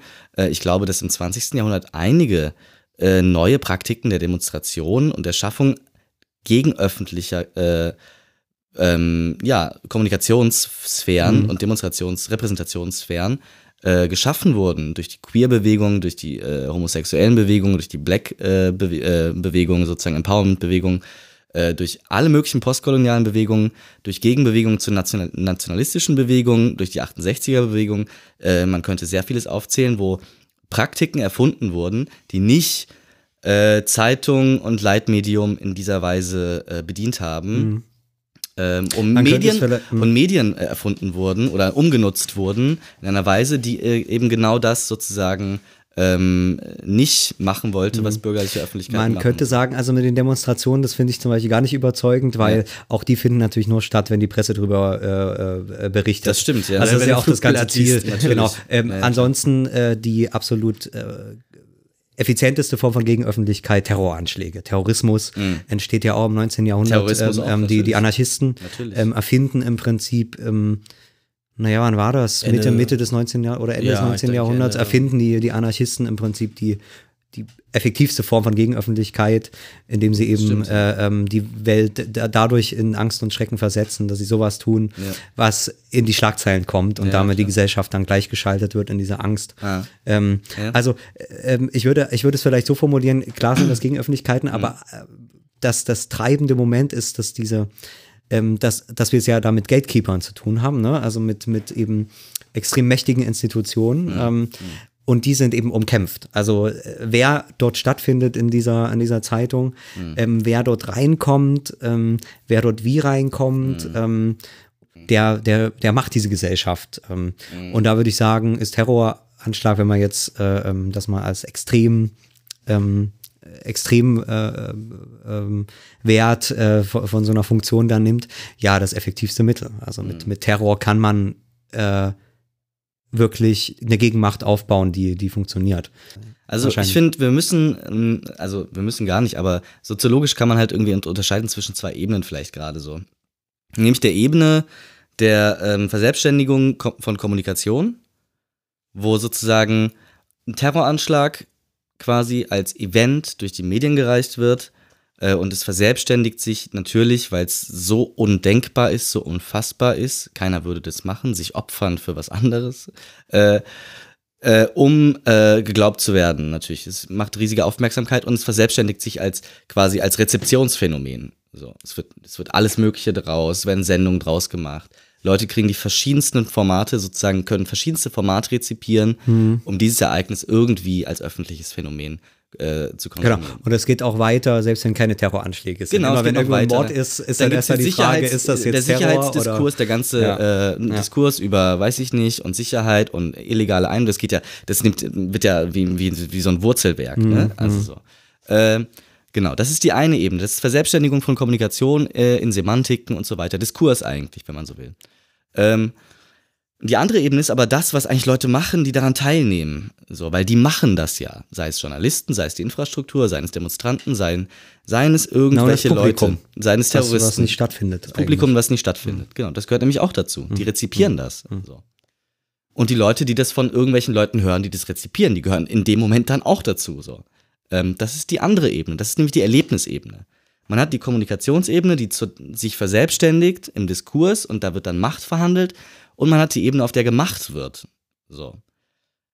Das kann man analytisch unterscheiden, Mhm, aber in der mhm. Realität ist das eins. Das, Ja. ist, der, das ist der Punkt an der Sache. Ja. Also wo- worauf du eigentlich hinweisen willst, ist, dass dann diese moderne, moderne Öffentlichkeit, ne, wir, haben, wir haben jetzt so eine Zeitungsöffentlichkeit, ähm, wir haben eine Öffentlichkeit, die, die umstritten ist, äh, wo dann durch Demonstrationen, durch Flugblätter, glaube ich, ein ganz zentrales Medium, was auch wenig erforscht ist, ähm, äh, eben um diese Öffentlichkeit gekämpft wird. Aber in jedem Fall äh, macht sie einen unfassbaren, riesigen blinden Fleck. Äh, deswegen, weil, ähm, weil sie einerseits also eigentlich eine sehr par paradoxe Einrichtung ist. Ähm, dadurch, dass, ähm, dass es reicht, in diese, in diese Zeitung zu blicken und den Überblick über die Welt äh, äh, zu haben. Gleichzeitig, dass eigentlich nur dadurch funktioniert, dass das, was wirklich passiert, alles unsichtbar ist. Also das heißt, ähm, niemand weiß, was wer wie eigentlich liest. Klar ähm, entwickeln sich Intuitionen, das läuft, das läuft nicht so, das kaufen die Leute. Aber so wirklich genau weiß man das irgendwie auch nicht. Und es interessiert auch niemanden, ähm, weil das Publikum bleibt eben unsichtbar. Dasselbe mit den, Voll. mit den redaktionellen Mechanismen. Deswegen Ähm, gibt es ja auch so viel Marktforschung, weil das Publikum eben unsichtbar bleibt. Sonst- Genau, genau, also, genau. Ähm, man weiß ja ähm, nicht. In, inzwischen, am Anfang ist das wahrscheinlich die, die ersten Jahrzehnte und Jahrhunderte gar nicht so ein großes Problem, Nee. weil es läuft irgendwie. Nee, da musste Und- man den Leuten halt auch nicht ja. tausend Produkte verkaufen. Ja, Das war der ja. Unterschied so, ne? Also, Ja klar, genau, Also- aber genau, da, da, da haben die Leute das noch eben, eben selbst gelesen. Genau, und so entwickelt sich aber eben dieser, dieser blinde Fleck, ähm, auf dem sich irgendwie alle ausruhen können, so, Mhm. so würde ich das formulieren. Die Journalisten können in ihrer Redaktion schön glauben, dass sie ähm, die Wahrheit sprechen würden in gewisser Weise, weil, weil sie schreiben einfach und müssen sich selbst gar nicht so richtig problematisieren. Ähm, und das Publikum äh, arrangiert sich entweder auf eine gewisse Weise mit dieser, mit dieser Öffentlichkeit, ähm, die wir vorhin schon hatten, ne, diese abstrakte Öffentlichkeit. Also einerseits zwar wissen, ja, ich gehöre zwar durch, durch, zu dieser Gesellschaft, aber dann ähm, auch wieder nicht so richtig. Ja, ja, ähm, das ist halt schon komisch, ne? Ja, ja. So. Und dann aber, äh, wie du, wie du richtig erwähnt hast, dann die Leute, die damit aber nicht so richtig leben können und sagen, okay, wir, wir sind doch aber ein bisschen mehr als diese abstrakte Öffentlichkeit. Ja, wir ja. sind doch Menschen. wir sind doch Menschen, und, genau. Und, ähm, die machen diese ähm, Unterscheidung Genau, dann vielleicht. genau. Ja, das ja. kann gut sein. Ja. Ja. Und das, äh, diesen Konflikt macht dann so, Das Interessante ist Äh, vielleicht auch bei den. AfD-Leuten, ist es ja eigentlich so, dass die zum Beispiel sagen, äh, diese abstrakte Öffentlichkeit, ich bin nicht Teil davon, so, äh, und ich mache aus dieser Ich bin nicht Teil davon Einstellung eine eigene Öffentlichkeit. okay, da Weißt sind wir du? aber ja, äh, äh, sind wir schon bei der neuen Öffentlichkeit. Da sind wir bei der neuen Öffentlichkeit. und die hören wir nach einer kurzen Pause.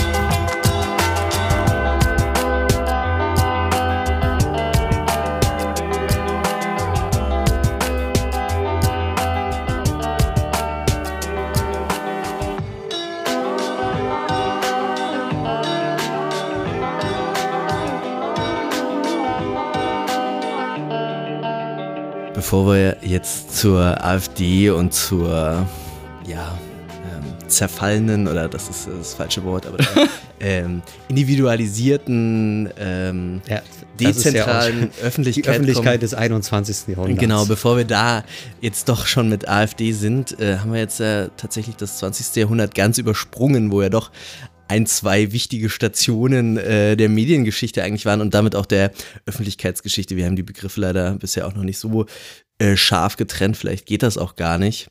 Ähm, aber im Prinzip ist ja zumindest bei mir und bei ähm, auch ähm, sozusagen für den akademischen Bereich ist schon so, dass unser unser Denken viele einschlägige Perso äh, Positionen zum Thema Öffentlichkeit und Medien ähm, gerade aus dem Eindruck des 20. Jahrhunderts heraus ähm, ihre Theorien entwickelt haben, wenn man jetzt an Adorno denkt zum Beispiel mit seiner äh, Kulturindustrietheorie. Das war natürlich eine ähm, Öffentlichkeit und eine, eine Medienkultur, die ganz stark durch das Massenmedium äh, oder die Massenmedien von Rundfunk und Fernsehen, vielleicht noch äh, vom Kino geprägt waren und ähm, ja tatsächlich wirklich auch äh, den Begriff des, äh, der Begriff des Massenmediums war dort eigentlich am gerechtfertigsten, äh, wenn äh, es denn jemals so richtig gerechtfertigt war. Und es war auch immer eine. Äh, Der Masse, nicht nur des Massenmediums. Oh, auch der Masse, genau.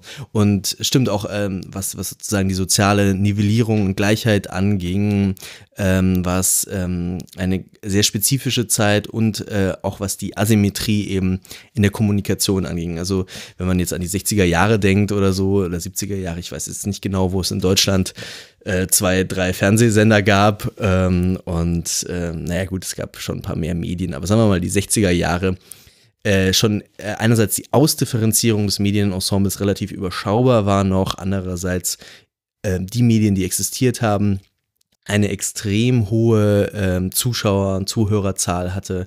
Also das ähm, wird heute nie wieder erreicht werden in irgendeinem Medium, auch nicht beim Tatort und auch nicht bei Wetten das. Das waren ähm, teilweise Sendungen, Institutionen, da saßen wirklich. Tagesschau. Da saß, da saß wirklich drei Viertel von Deutschland vom Fernseher, äh, wenn das gelaufen ist. Und äh, genau, vor diesem Hintergrund äh, ja, wurden eben auch viele, viele Beschreibungen äh, dessen abgegeben, was jetzt eigentlich Öffentlichkeit ist. Manche eher positiv, manche eher negativ. Tendenziell bei den Intellektuellen eher negativ. Äh, dort hieß es dann, ähm, die Massenmedien sind ähm, korrumpieren eigentlich einen ein, ein, äh, Austausch, ein, äh, eine Öffentlichkeit in einem positiven Sinne. Andererseits, wenn man jetzt ähm, die jetzige Debatte sich anschaut, dann hat man auch das Gefühl, man, man sehnt sich so ein Mhm. bisschen in die Zeit der alten Massenmedien zurück. Jetzt sind wir darauf gekommen, weil wir haben viel über die Zeitung gesprochen. Ne? Und so ein Radiosender, so ein Fernsehsender oder das, das Radio, das Fernsehen funktioniert halt doch noch mal ein bisschen anders als ein, eine Zeitung. Ähm, äh, genau, also wir, wir haben nur in der Pause, das, was dann rausgeschnitten wird, was ihr nicht hört, darüber gesprochen, dass es so eine Verzeitlichung gibt. Ne? Also wir hatten uns zumindest idealtypisch uns diese Zeitung so vorgestellt, da kommt alles in seine Ordnung, da hat man dies, da hat man das und kann dann jeden Tag schön gucken, wie es aussieht ähm, und beruhigt, äh, unberuhigt äh, sein über die Gesellschaft. Ähm, und diese, äh, diese Rundfunkmedien, diese Fernsehen, äh, die machen das irgendwie komplizierter, weil sie eben nicht mehr schön, ähm, weiß gar nicht, wie da der richtige Fachbegriff wäre, halt nicht mehr schön nebeneinander, sondern nacheinander das machen in der Zeit eben. Ne? Man kann eben im, im Livestream, äh, nennt man das heute, den, den, äh, in diesem Strom, den die, diese Medien äh, erzeugen, äh, kann man eben nicht, also technisch zu dieser Zeit am Anfang sowieso nicht äh, vor- und zurückspringen, aber man ist dem irgendwie so ausgeliefert und es wird eigentlich, ähm, es entsteht dann sowas wie eine, wie eine Narration von Gesellschaft, könnte man sagen. Ne? Nicht dieses geordnete, dieses theoretische Bild, dieser Bereich, dieser Bereich, dieser Bereich, sondern sie muss eigentlich erzählt werden in so einem, in so einem Fluss. Ähm, und äh, verliert dadurch, also wird dadurch, würde ich sagen, und daraus, daher kommt ja auch die Angst vor der Masse, ne, dadurch gleichgeschalten. Ne? Man ist eben nicht mehr der schön äh, ähm, entspannte Bürger, der sich schön äh, äh, vor seine Zeitung setzt, sondern äh, nur noch eine gleichgeschaltete Masse, die alle denselben Strom äh, unterworfen ist.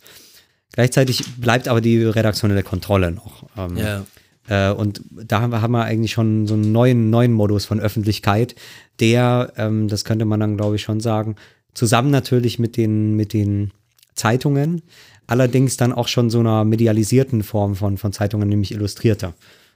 Ist es auf jeden Fall schon diese Reflexion dieser, dieser außer Kontrolle geratenen, total äh, medialisierten Öffentlichkeit, und zwar sowohl in diesem abstrakten Sinne, über diese Medien, über diese Zeitschriften und so weiter, als auch in dem, wir haben ja mit, der, mit, den, mit den Städten angefangen, als auch in diesem öffentlichen Raum. Also man kann, man kann eben dann in 20er Jahren nicht mehr äh, äh, durch die Öffentlichkeit gehen, äh, ohne äh, in einem Schlachtfeld der Öffentlichkeit sich äh, zu befinden, um diesen, dieses Schlachtfeld nach Aufmerksamkeit. Ähm, Und das ist dann Ja, auf das jeden 20. Jahrhundert. Ja, ja, auf jeden würde ich so unterstreichen. Das, äh, ist sehr schön dargestellt. Äh, es ist interessant ähm, zu sehen, äh, wie sich das sozusagen zuspitzt dann im 20. Jahrhundert. Ähm, weil äh, sozusagen immer noch das bürgerliche Modell der Öffentlichkeit gilt, aber es wird auf einmal aus tausenden Kanälen äh, Demokratisiert. demokratisiert und vermasst, sozusagen, mediale Vermassung. So. Denn es kann ein Massenobjekt angesprochen werden und das ist der Kunde. Du kannst immer, du musst jemanden nicht mal politisch ansprechen, um eine alle angehende Öffentlichkeit zu erzeugen. Du machst es über das Produkt. Und das Produkt ist genuin politisch natürlich, denn es hängen Arbeitsbedingungen dran und es hängt eine Kultur dran und so weiter. Und das haben wir ja versucht, Adorno und Habermas dann später in einer anderen Weise auf jeden Fall auch klar zu machen. So. Also Kommodifizierung der Öffentlichkeit. Das würde Alles ich- wird zur Ware Ja. und dadurch kannst du es öffentlich machen. Ja. So. Und dadurch kannst du immer die Masse ansprechen. Ja. Die gesamte Masse derjenigen, die Geld verdient. Ich, ich würde sogar sagen, auch äh, die Politik wird im Prinzip zu einem Konsumentengeschäft. Genau. Also, das, äh, der Konsument ist im Prinzip die generalisierte Subjektivitätsform äh, und aber auch eben Eine politische Subjektivität. Natürlich. eine politische Subjektivität, Weil du aber, bist ja auch, Verbraucher aber auch eine ganz rationale auch. Subjektivität, ähm, die, äh, die dann auch diese, diese Öffentlichkeit koppelt irgendwie. Also die Frage Ja. ist ja, über, über welche Form von Subjektivität kann ich dann diese hunderttausend verschiedenen Ja. ähm, ja. Versuche äh, ähm, ähm, äh, koppeln. Ja. Und, und, und da geht es natürlich um, um, den, um den Konsumenten. Also die Massen, Massenöffentlichkeit des 20. Jahrhunderts ist halt eine Konsumentenöffentlichkeit. Mhm. Und ich würde sogar sagen, in einem äh, sehr allgemein Passiv, finde ich. in einem passiven Sinne. Sehr genau. passiv. Ja. Das, also ja. das mit Verbraucher und äh, du bist derjenige, Ja. der unser Produkt kauft und, so kommt viel aber, später. Aber das war noch nicht entschieden. Also ähm, wir haben über Bertolt Brecht äh, äh, gesprochen, der ja am Anfang äh, mit dem beginnenden Radio noch, noch äh, davon ausgegangen ist, dass das die neue Öffentlichkeit sein wird, dass Ja. jeder so ein Radiogerät äh, zu Hause hat. Und Radiogerät hieß dann aber für ihn äh, Empfänger und Sender. Und Sender. Und okay. Sender. Ja, dass, das- dass ich halt, äh, so wie man das heute dann hat, eben die Leute so kleine Sende-Communities bilden können. Und so hat das ja auch angefangen, ne? Ähm, ähm, mit, mit, als Hobby, äh, also Nerds würde man das heute nennen, Genau. die, die halt. Ähm, Tüftler. Genau. Und dann hat irgendwann der Staat gesagt, okay, diese, diese Frequenzen, diese Senderfrequenzen können, kann nicht jeder bedienen, das wird jetzt verboten. Und dann äh, gab es eben die großen Sender. Bei den äh, Zeitschriften genauso. Also auch da findet man ja am Anfang ähm, äh, wir haben über die 20er Jahre äh, schon, schon jetzt äh, gesprochen, eine unheimliche Vielfalt, also wo auch äh, durchaus der Gedanke da ist, dass jeder so eine Zeitschrift machen kann und dass es diese extreme Vielfalt von Publikationen gibt. Ähm, Ja. äh, auch für auch für für jede für für, für Subkulturen und so weiter und so Schon fort. in den 20ern Ähm, gibt es genau. die ab, ab, abgefahrensten Ja, Subkultur. ja. und dann genau und dann sagst du aber, glaube ich zu Recht, dann wird das alles eingehegt eigentlich. Der Staat übernimmt wieder und äh, es entstehen einerseits dann die großen staatlichen Organe oder sagen wir es erstmal so eine extreme staatliche Regulation dieser, Natürlich, dieser, dieser Sendekanäle, einmal über die Frequenzen und über die, ähm, wie heißen die, diese Genehmigungen für Zeitungen? Ähm, die haben, haben so einen Namen. Ich kenne das nur, weil, äh, weil das, also weil das immer das Entscheidende war, auch nach dem Krieg. Ob du dann, ich glaube, die Zeit oder sowas, die haben auch über irgendwelche Umwege dann, die haben ja direkt nach dem Zweiten Weltkrieg angefangen. Und deswegen war irgendjemand, der irgendjemand kannte, sodass sie von Amis dann diese, diese Ver Ver Verlags- oder Drucklizenz oder irgendeine so Zeitungslizenz sein, ja. bekommen haben.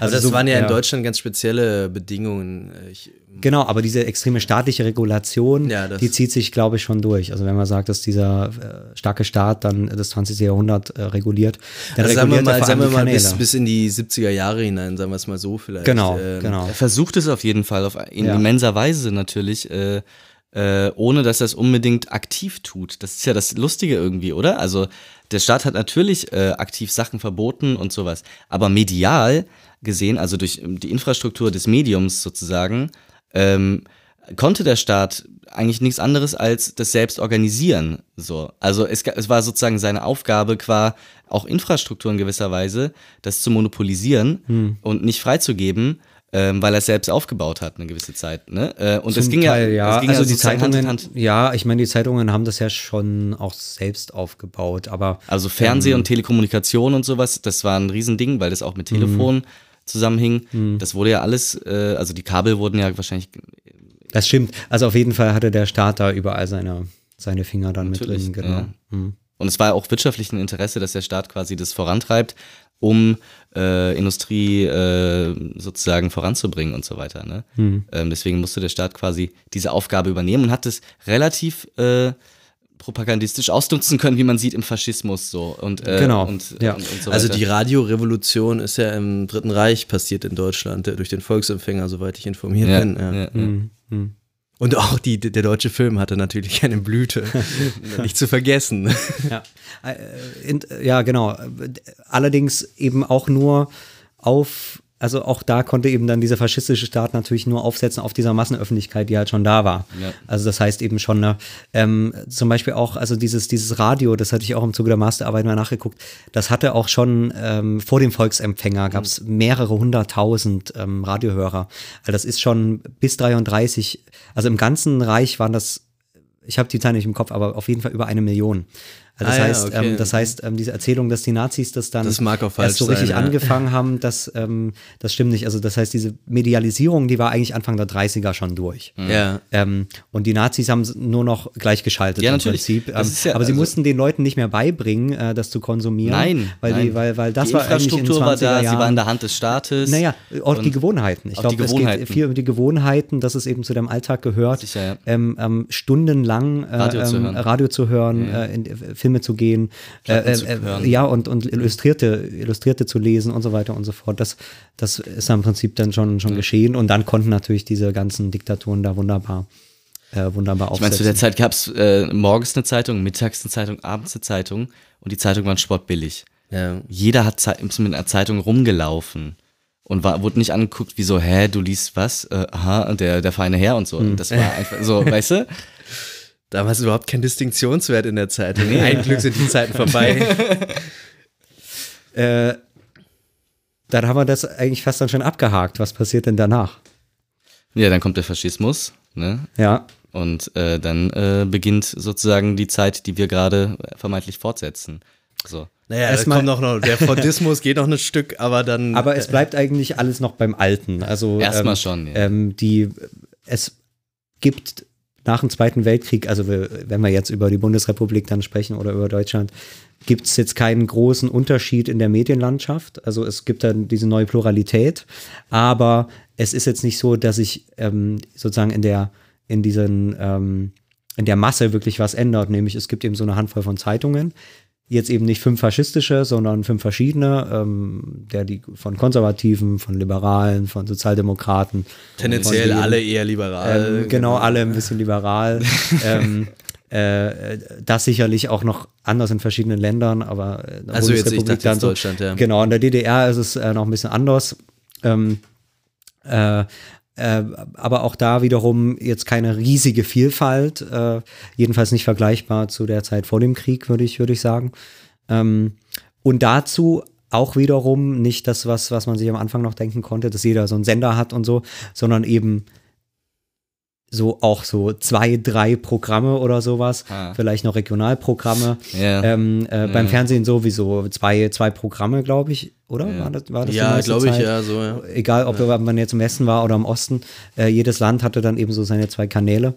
Ähm, Staatliche und genau, staatliche ähm, in, in den meisten Fällen.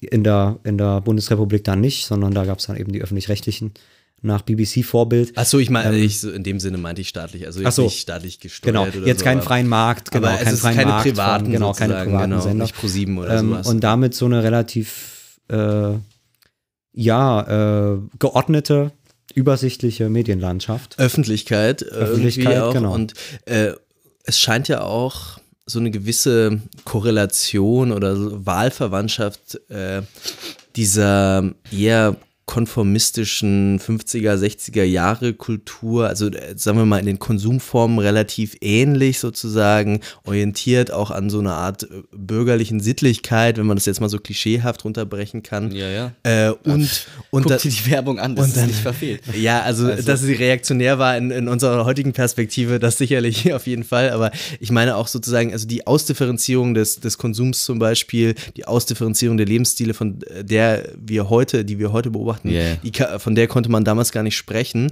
Äh, was mich jetzt interessiert sozusagen, ähm, ob man damals vielleicht wirklich auch das Gefühl hatte, man ist in gewissem Sinne durch dieses Massenmedium auch repräsentiert. Da schaut man dann die Adenauer Rede oder die Willy Brandt Rede und den Tatort und die Tagesschau und das machen irgendwie dann auch wirklich äh, die breitesten Teile der Bevölkerung.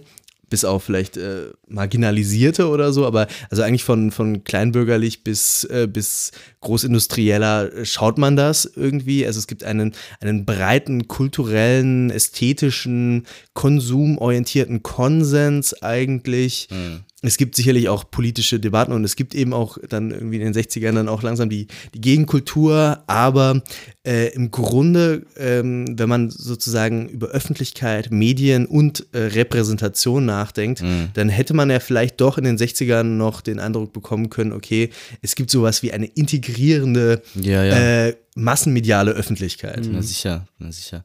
Das korrespondiert auch mit einem gewissen Bild, dass sich der Staat eben noch vor den Gegenkulturen, vor einer gewissen Transformation, dass sich der Staat von der Öffentlichkeit gemacht hat. Das ist ja ein Ding.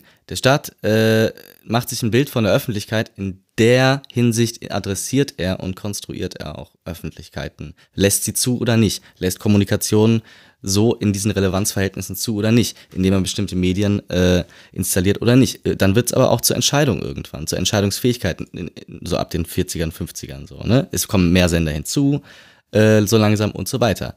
Auch äh, bevor äh, die 68er, äh, das Radio äh, wird, wird, äh, wird auch größer in dieser Zeit, so, ne? ausdifferenzierter und so weiter. Ähm, und auch die, die Publikationslandschaft wird ausdifferenzierter. Immer weiter. Das, das ändert sich nicht, glaube ich. Aber sozusagen, das, es gibt noch keine mediale Transformation in dem Sinne, weil noch keine neuen Medien da sind. Äh, Aber das korrespondiert beim Staat mit einem Bild von der Öffentlichkeit, das wollte ich eigentlich sagen, ähm, als passivem Objekt. Als etwas, das quasi passiv bleibt, weil es sozusagen mit dieser Medienstruktur auch in gewisser, äh, äh, gewisser Weise ko korrespondiert, dass der Staat und die Medien Sender sind und die Empfänger bleiben Empfänger. Es gibt äh, Leserbriefe, es gibt äh, gewisse Rü- Feedbackschleifen, das sind aber mehr symbolische Feedbackschleifen als die Struktur des Mediums das sozusagen vorsehen würde. Ja. Ja, ich würde auch sagen, das korrespondiert dort natürlich auch mit der, mit der ähm, auch sozialstrukturellen Verfasstheit dann Sicherlich. äh, dieser Gesellschaft. Ne? Eine nivellierte Mittelstandsgesellschaft ist halt äh, ähm, äh, einmal diese Angleichung der, der, der, der, der Bevölkerungsteile ja erfolgreich. Das war ja, ist ja keine Lüge, natürlich immer noch mit großer Ungleichheit und so weiter. Aber die Vermögensverteilung war da so gleich wie, wie niemals davor und niemals, da, niemals danach.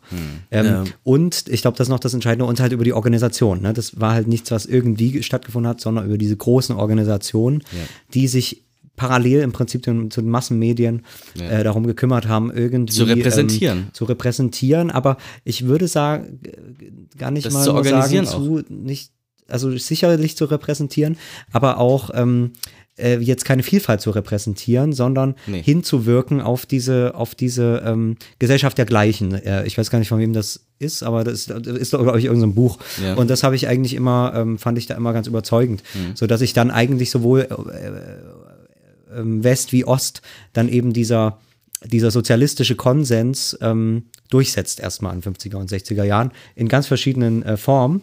Aber eben diese Idee, man hat diese Massenmedien und die Großorganisation äh, und einen einen Staat, der, der das irgendwie äh, den Rahmen dafür gibt und es garantiert, ähm, auf dem relativ gleiche geordnete Lebensentwürfe dann stattfinden.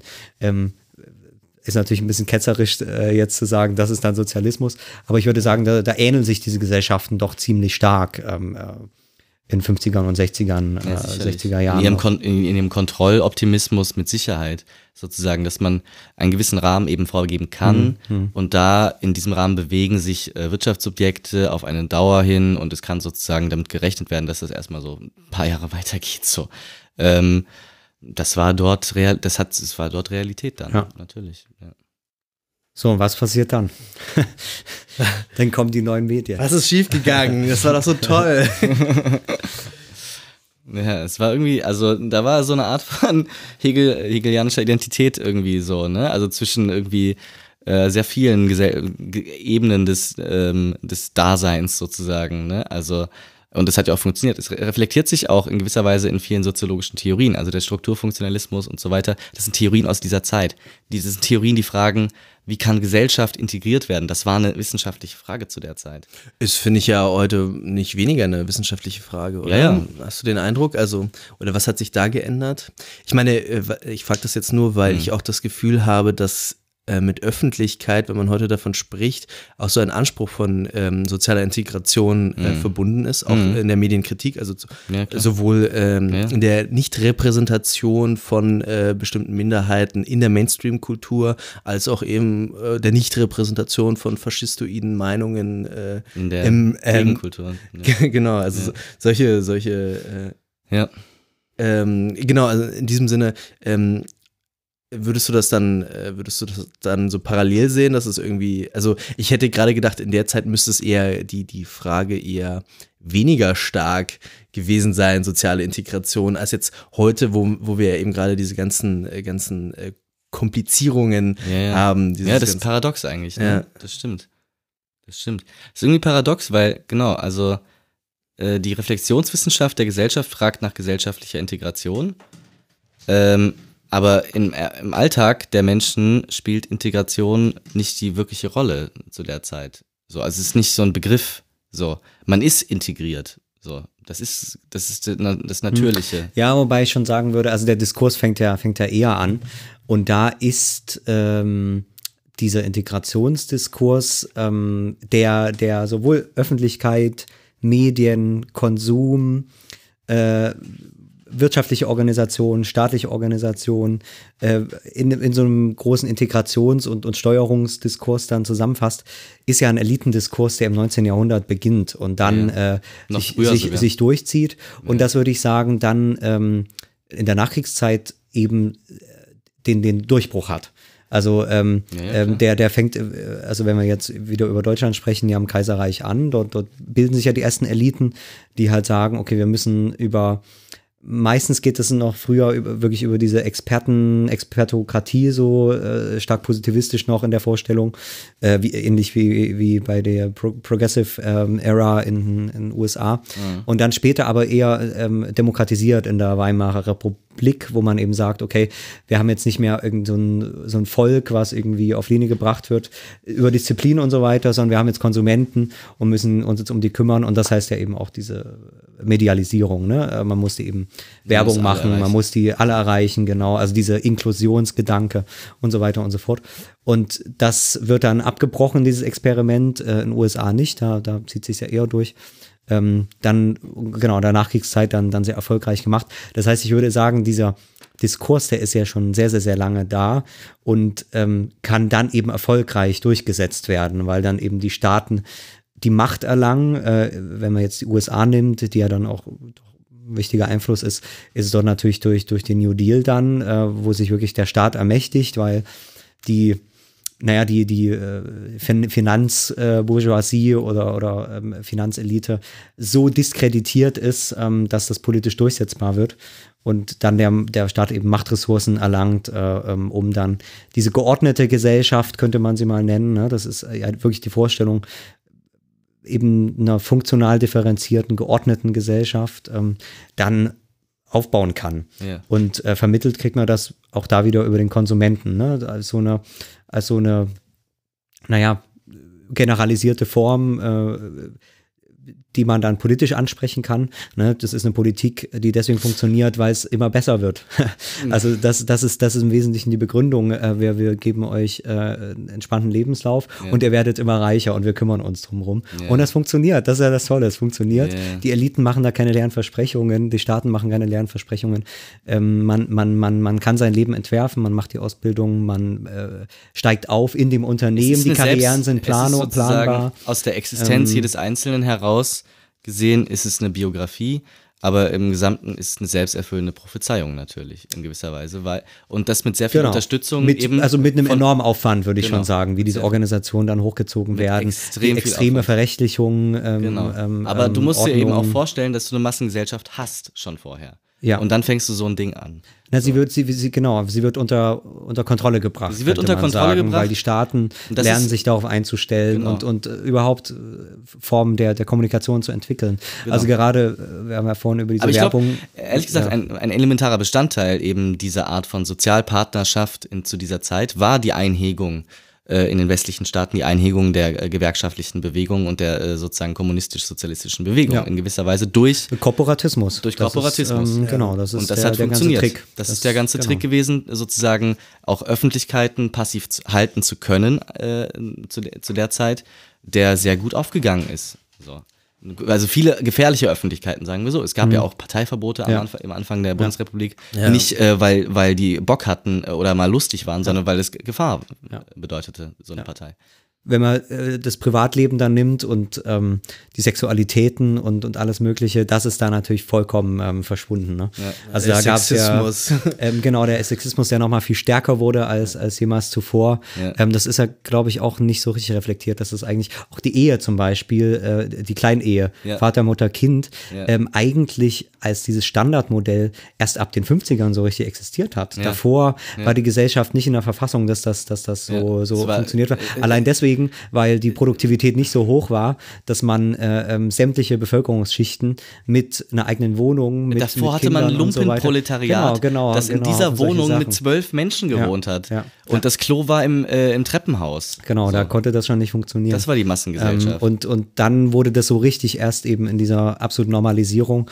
Und in dieser Normalisierung muss natürlich auch ähm, Homosexualität und, und äh, überhaupt, überhaupt die, die Sexualität der Menschen äh, eben auch dann viel, viel stärker äh, reguliert werden, Ja. als es noch äh, zuvor der Fall war. Ähm, ja, ja. Kürzlich das erfahren, dass es äh, in der Weimarer Republik eine große publizistische Landschaft äh, für, für Homosexualität gab. Schwulenzeitschriften, Lesbenzeitschriften. Alles da, ähm, 15 Jahre später, Das absolut ist undenkbar in der Frivol, Bundesrepublik. das war frivol und, genau, und unanständig. Ja, und, und äh, gesetzeswidrig. Genau. Und verboten. Ja, dann. sogar. Genau, genau, genau. Naja, jetzt haben wir das nochmal äh, äh, schön vertieft. Ähm, und jetzt kommt dann so nach und nach und dann so richtig durch die neuen Medien äh, äh, ist diese, kommt dieses Publikum zurück. Ähm, was passiert da?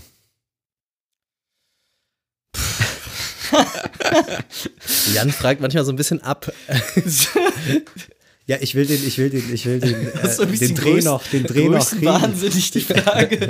äh, ja, weiß Dreh ich noch nicht. kriegen. Was passiert dann? Es passiert, dass so Leute wie wir dann die eigenen Also Ja, Sender ist- gründen. Genau, das ist halt so quasi dann heute. Ähm, aber genau, also ganz Erst kommt die Privatsender. erst kommt die RTL, Privatsender. Pro7, Sat1. Das macht schon, genau. Privatsender so, ne? Das macht ja schon mal semantisch äh, sehr viel her. Auf einmal sind Privatleute, die Sender machen, äh, Ja. da. Und das ist ja in der Vorstellungswelt eines Menschen, der 30 Jahre nur Staatssender gehört hat, äh, erstmal eine un, äh, unglaubliche Sache im Grunde so. Also Äh, es schickt Markt.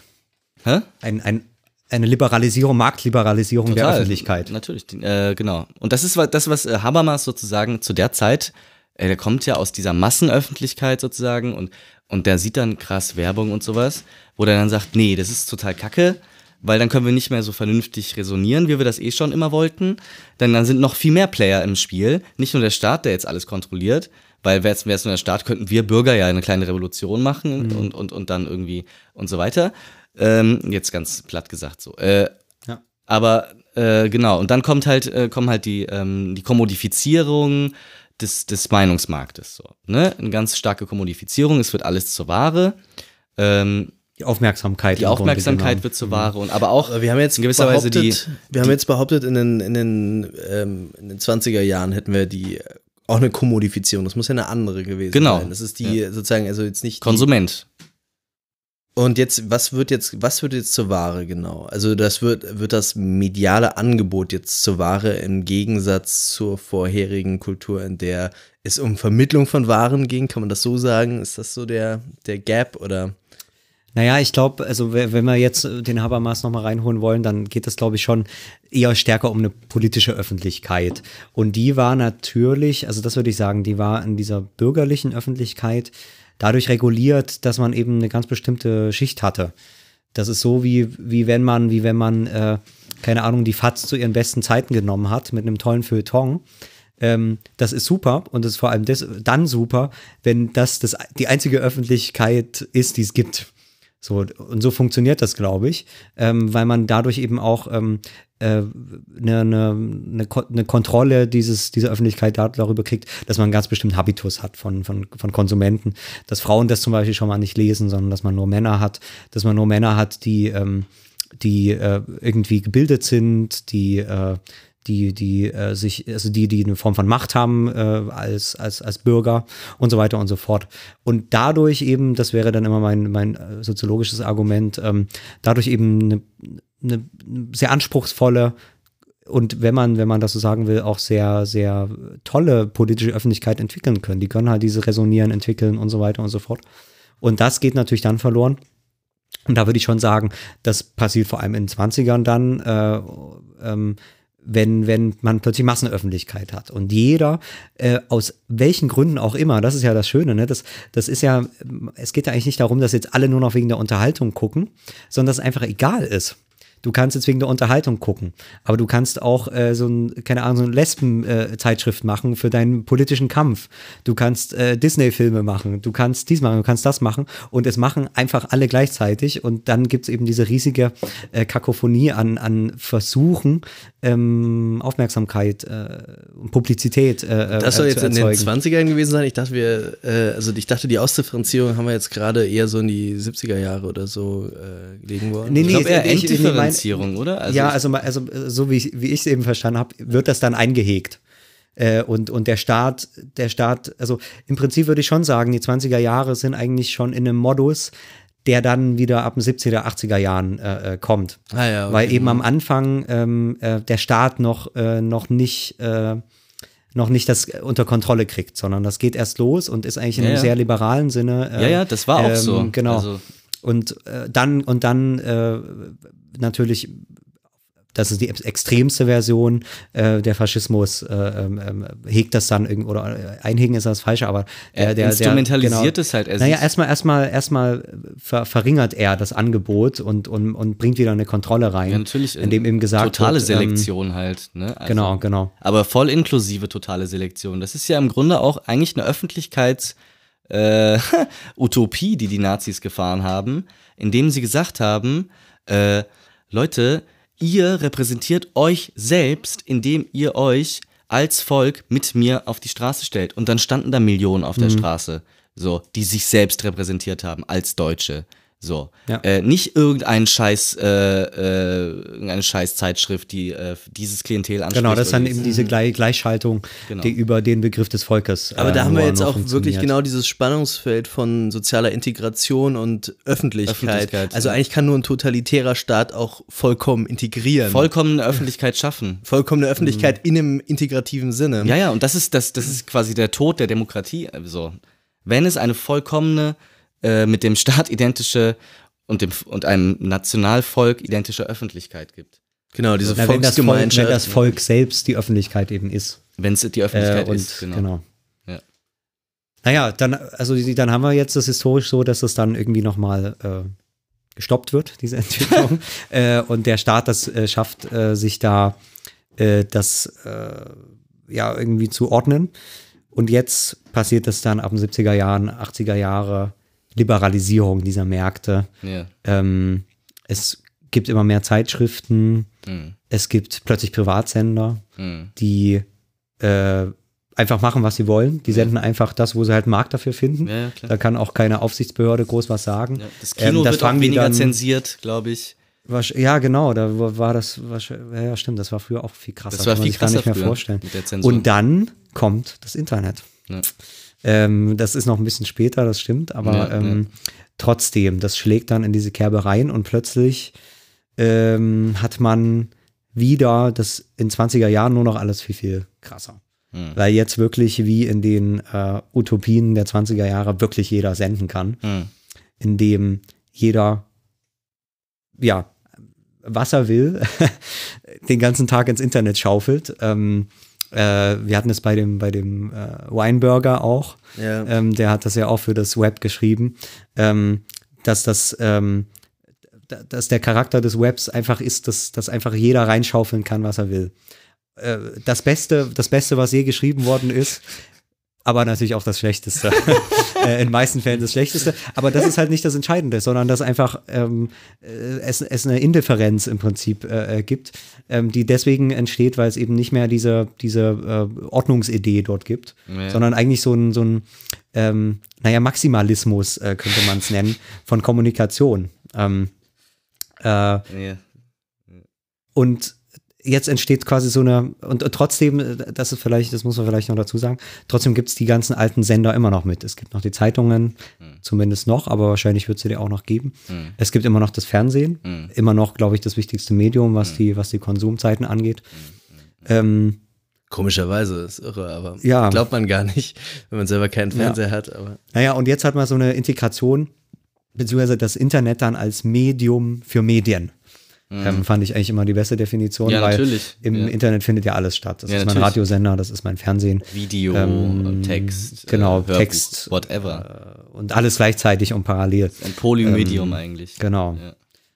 So, und was haben wir da für eine Öffentlichkeit? Hast du dir das auch angeguckt? Rätselst du da jeden Tag oder hast du schon, Äh, so. schon Ideen? Was ist so das? Also ich kam gerade auf die Idee, eigentlich noch irgendwie eine Unterscheidung zu machen zwischen den Medien, äh, die sich weiterentwickeln natürlich, und ähm, den Öffentlichkeiten und Öffentlichkeitsformen, die auch eine bestimmte Integrationsfunktion äh, haben. So. Ähm, und das irgendwie ist es, hängt es zusammen, aber es entwickelt sich auch unabhängig voneinander in gewisser Weise in bestimmten Teilen. So. Es treten soziale Probleme auf, wo sich ähm, Öffentlichkeiten bilden und so weiter. Und dann kommen auf einmal irgendwann äh, Medien hinzu, die diese Öffentlichkeiten verbinden. So. Ähm, Und das werden dann so Domains quasi so, also Öffentlichkeitsdomains so. Ne? Also Ähm, erstmal kommt, äh, meinst du damit, dass ähm, das Publikum ja. als eben ein aktiver, aktiver Teil dieser, dieser Rezeptionsstruktur äh, Ja, äh, kommt wieder in die Gleichung rein ja, und rennt dann den Medien die ganze Zeit eigentlich weg. Und genau. die Medien versuchen irgendwie ähm, oder überhaupt me mediale Formen versuchen dem dann hinterher zu rennen, diesem Publikum. Das nicht mehr einzufangen ist als gesamtes Publikum. Ja, sozusagen. also das heißt, äh, ich stelle mir das so vor, diese klassischen Medien Ja. haben selbst das Publikum erzeugt.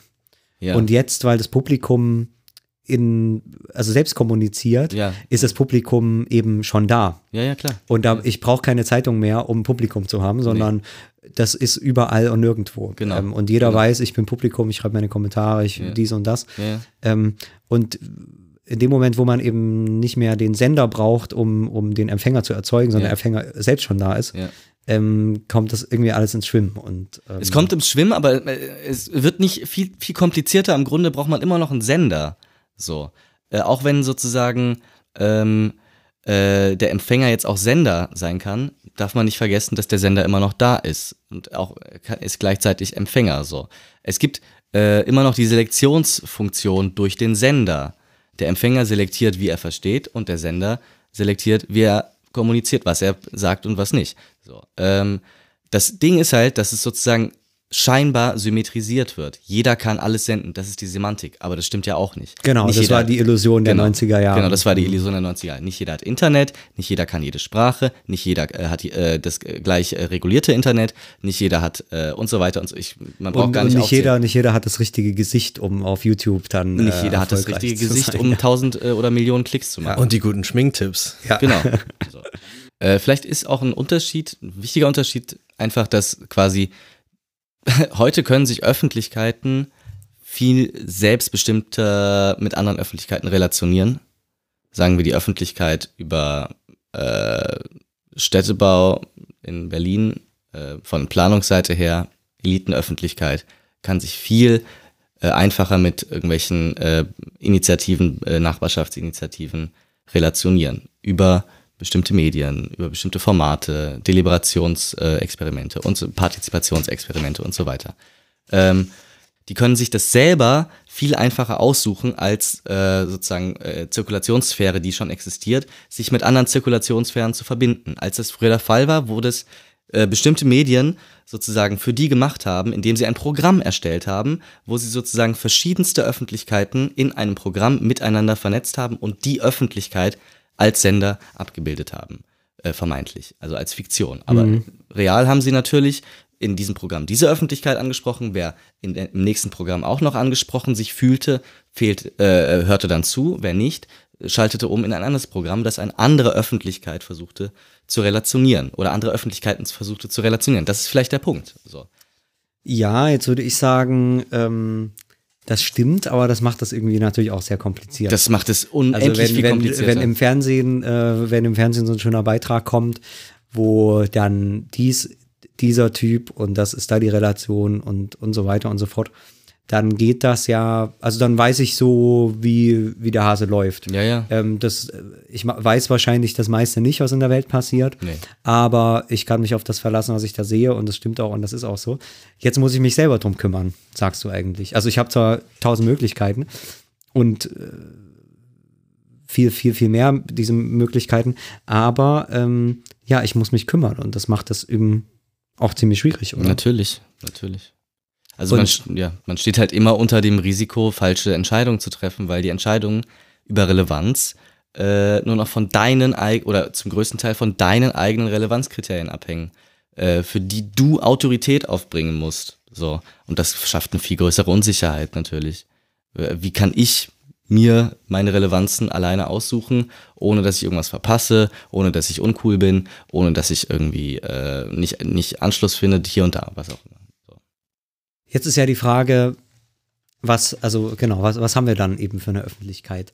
Ähm, ich würde sagen, dieses Zerfallen, da haben wir vorhin schon drüber gesprochen, dieses Zerfallen der In einem nicht normativen Sinne, sondern einfach da auch in Genau, dem genau. Sinne, dass es nichts Als- Ganzes ist. ja, Ja. Ähm, das Als Einheit wird würde sie nicht mehr das, adressiert. Ja, das würde, das würde ich schon mal bezweifeln. Das stimmt auch nicht, ja, Ähm, ja. Also ich glaube, ich glaube, also erstmal sind die, die Klickzahlen, wenn man sich mal die Klickzahlen anguckt auf YouTube, ja.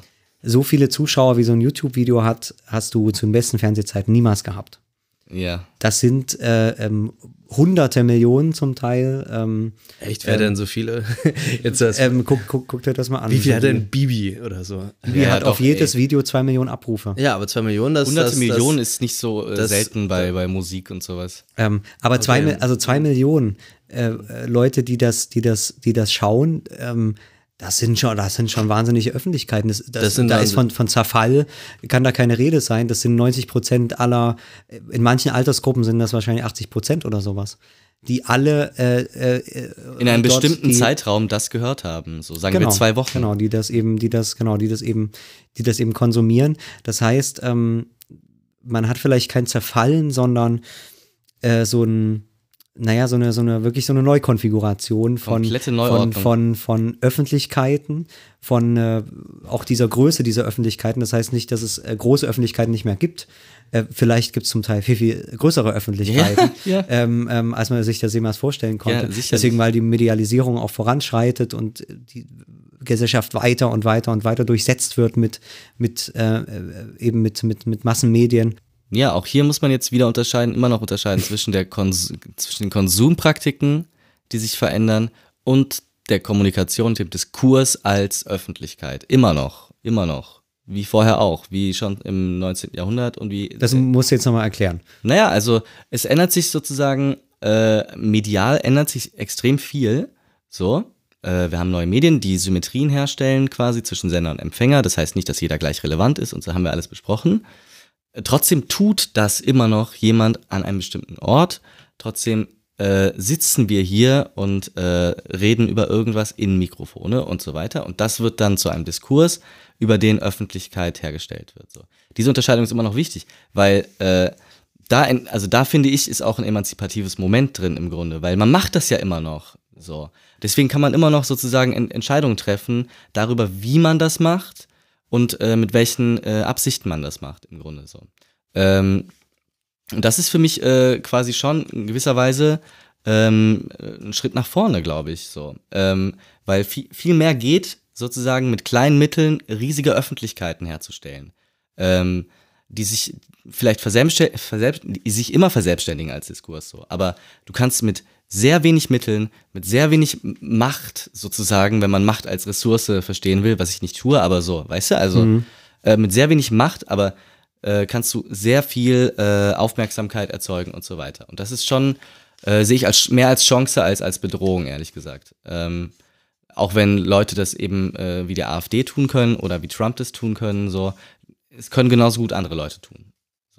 So. Das ist äh, der Unterschied, glaube ich. Äh, der wichtig ist, weil das versteht man nicht, wenn man nicht unterscheidet zwischen dem wirklichen Tun und einer Ebene, die sich verselbstständigt, die wir aber auch immer reflektieren, während wir etwas tun, nämlich reflektieren. Das ist auch ein Tun. Ähm, warum ist die AfD so erfolgreich und ähm, der Rest nicht? Wäre dann ja die Frage. Ähm, Oder glauben wir das nur? Äh, nee, die sind ja erfolgreich. Also die treiben die Politik an. Ähm, jede, jede politische Entscheidung heutzutage wird nur noch mit der AfD im Hinterkopf ähm, diskutiert, ähm, weil man immer schon, schon im Hinterkopf hat, was wird, was wird das Volk sagen, äh, was eben jetzt ein AfD-Volk ist. Das ist auch interessant, dass ähm, man den Eindruck hat, politische Akteure würden immer noch in Bezug auf eine bestehende öffentliche Meinung ähm, auch Entscheidungen treffen und Agenden äh, entwickeln, wenn man jetzt an die, an die Tun Sie das nicht? CDU, äh, CSU denkt. Äh, Das tun sie sicherlich müssen's. und äh, sie müssen es auch. Ähm, die Frage ist jetzt nur, wenn, wenn wir jetzt äh, mit dieser Diagnose der äh, zerfallenen oder ausdifferenzierten äh, spätmodernen Öffentlichkeit recht haben, äh, müssten sie das nicht eigentlich in zunehmenderem Maße weniger oder anders tun? Und ist dann eigentlich diese, diese Rede von, ja, Volksbefindlichkeiten und der, dergleichen noch falscher und irreführender als je zuvor. Also diese Vorstellung von öffentlicher Meinung. Hm. Ich würde sagen, da, da muss man sich wirklich dann auf normatives äh, Terrain begeben.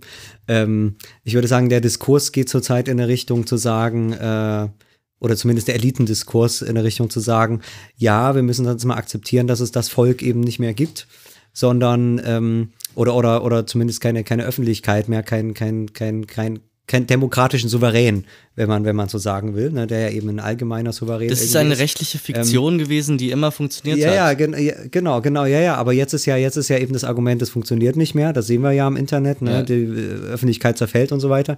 Und jetzt läuft parallel ein Diskurs an in, in, äh, in, in, in der Verwaltung, aber vor allem auch in, im Recht, äh, zu sagen, wir müssen auch die staatliche Infrastruktur diesen Gegebenheiten anpassen, sodass es ähm, äh, zehn verschiedene Gesellschaften gibt oder 100 Millionen Gesellschaften, ähm, äh, dadurch, dass eben, ähm, das kann man sich bei dem so Predict Predictive Policing und so weiter angucken, ähm, äh, das ist der ganze Nudging-Diskurs zum Beispiel auch, Ja. der jetzt davon ausgeht, diese Gesetze, die müssen, äh, die müssen äh, sich adjustieren an die, an Lernende die, an die Gesetze lernende, quasi. lernende Gesetze und ähm, individualisierte Gesetze.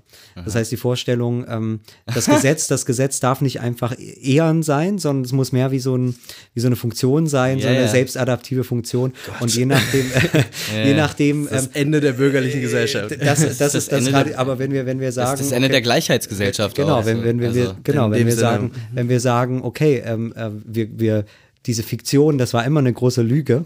Ähm, äh, und wir müssen jetzt mal den, den Tatsache ins Auge blicken, ähm, dann ist das ja ähm, das Vernünftigste der Welt zu sagen, ähm, mit diesen ganzen allgemeinen Gesetzen und sowas, das, äh, das ist doch Quatsch. Ähm, weil diese allgemeinen Gesetze, und das ist, finde ich, ein guter, guter Einwand, diese allgemeinen Gesetze waren ja nicht so richtig allgemein, ne? Die waren halt immer für Weise gemacht, die waren immer für Männer gemacht, Ja, ja. Äh, die waren immer für, für die bürgerliche Gesellschaft eben gemacht.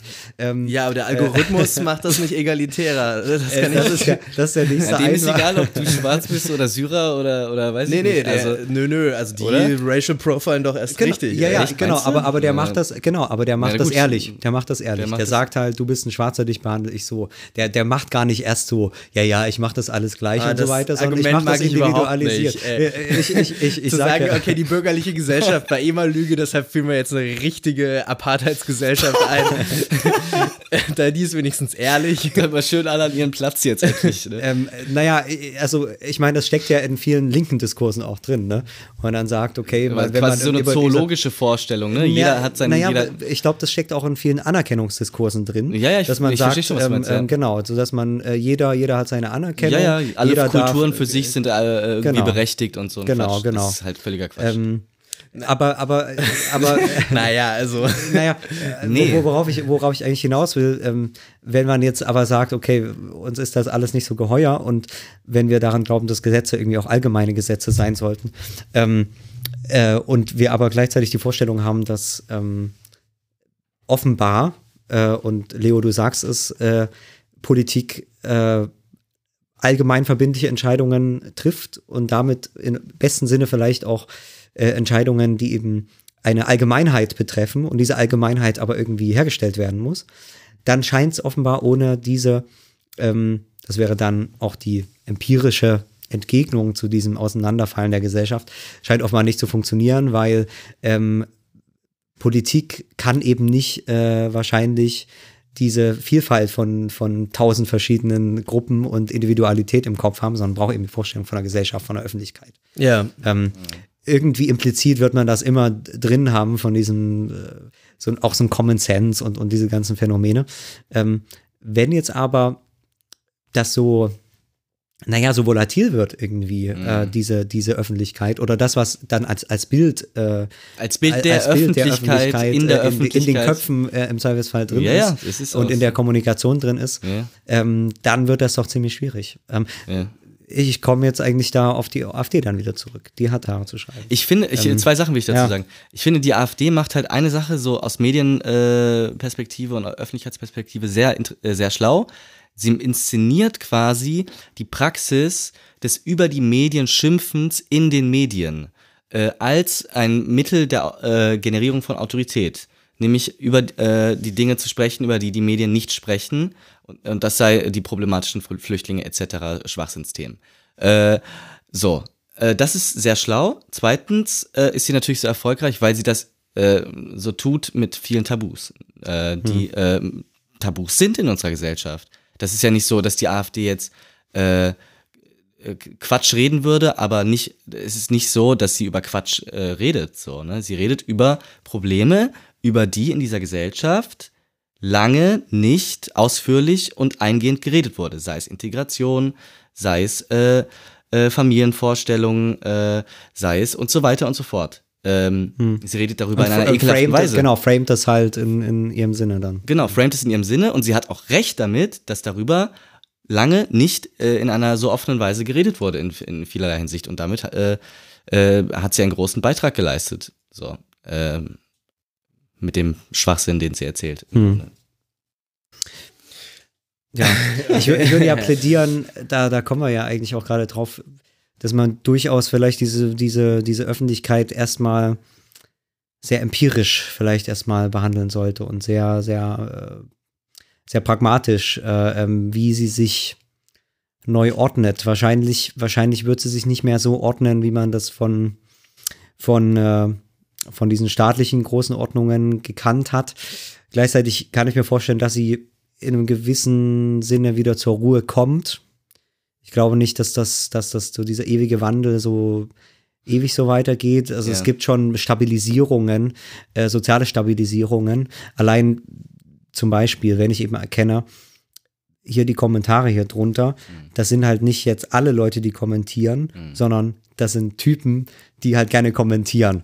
So, das heißt, ich habe schon wiederum ein generalisiertes Bild von dieser Kommentarspalte Du entwickelt. hast halt noch deine andere Ähm, Öffentlichkeit, in der du gerne bist, so, in, in denen du dich gerne bewegst. Seien es irgendwie äh, andere Medien und so weiter und so fort, Ja. glaube ich. Ne? Äh, es gibt aber natürlich auch heute, wie du sagst, äh, in vielen Staaten äh, sehr erfolgreiche Ansätze des Staates, diese vollkommene Unordnung, die durch eine vollkommen autonome äh, Mediennutzung äh, äh, entsteht, diese vollkommene Unordnung wieder in den Griff zu bekommen.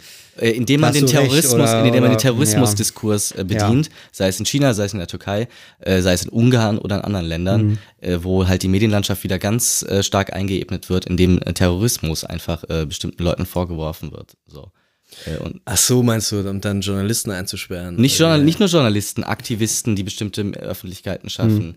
Äh, es gibt da sogar Gesetze in Großbritannien und in, in den USA, äh, nach denen es sozusagen möglich ist, gewisse Leute, die äh, den öffentlichen Frieden stören, und das ist da in diesem Gesetz sehr weit ausgelegt, ähm, äh, einzusperren. Mhm. Und das ist ein, eine Methode, um diese äh, Unübersichtlichkeit wieder in irgendeine Form von Also auch Kontrolle die, zu überführen. eigentlich so. auch die, die viel, die, die total demokratisierte Öffentlichkeit Genau kann Gleiche. eigentlich, äh, kann eigentlich ähm, noch viel, viel stärker, wenn der Staat äh, sich geschickt anstellt, ähm, Genutzt äh, werden. genutzt werden und die Autorität des Staates noch weiter steigern. Mit Sicherheit. Also ähm, ja, ich glaube, das ist ein ganz zentraler Punkt, dass äh, in dieser neuen Öffentlichkeit an politischen Möglichkeiten eigentlich alles drinsteckt. Man Ja. kann im Prinzip eine, eine Volk, also eine, eine ja, autoritäre Gesellschaft äh, ähm, entwickeln, die, die viel, viel, ja, viel fein, feinfühliger ist, als das, als das früher jemals denkbar war, weil man sich eben selber noch Teil des Publikums ist, aber trotzdem eben gleichgeschaltet. Ne? Ja, ja, ähm, ja, Äh, so wie das die AfD dann vormacht in der Kommentarspalte, ähm, was dann auch äh, zum Teil ganz, ganz schwierig Partizi ist. partizipativer Autoritarismus. Ja, so- so in der Art, genau, genau. Alle dürfen mitmachen. Was mich da jetzt noch interessieren würde, wie bewerten wir das, wenn wir jetzt sagen, okay, das ist eigentlich auch ein offener Prozess, war es nicht das eigentlich auch theoretisch immer, wenn wir jetzt an Brechts Rundfunktheorie denken oder so, der hat ja auch gemeint, ja, dann sprechen die Leute auch mal mit oder äh, sprechen zurück und dergleichen. Also, dass äh, eigentlich auch die Medien natürlich dann äh, für eine institutionelle und kulturelle Gestaltung offen sind. Äh, oder wo, tendieren wir eher Politische, würde ich im oder auch eine politische, Sinne, äh, dann sicherlich auch. Ähm, würden wir da das eher annehmen oder sagen, ja, okay, wir, wir haben doch eher so eine Art Mediendeterminismus, also let's face it, äh, das, äh, das äh, materielle Dispositiv der, der Massenmedien in den 60ern oder so, das hat einfach nicht hergegeben, dass man jetzt eine, eine dezentrale Öffentlichkeit hat oder so. Ähm, also was ist da, was ist da plausibler anzunehmen und äh, d- damit Also verbunden quasi auch- dezentrale Medien, äh, ähm, demokratisierte Medien und was war das andere Extrem ist quasi. Naja, also de dezentrale Medien würde ich jetzt einfach sagen, ist ein, äh, ist ein Gegensatz zu einem Massenmedium im Sinne von Ja. ZDF, ARD in Ja, den okay. 60ern oder so.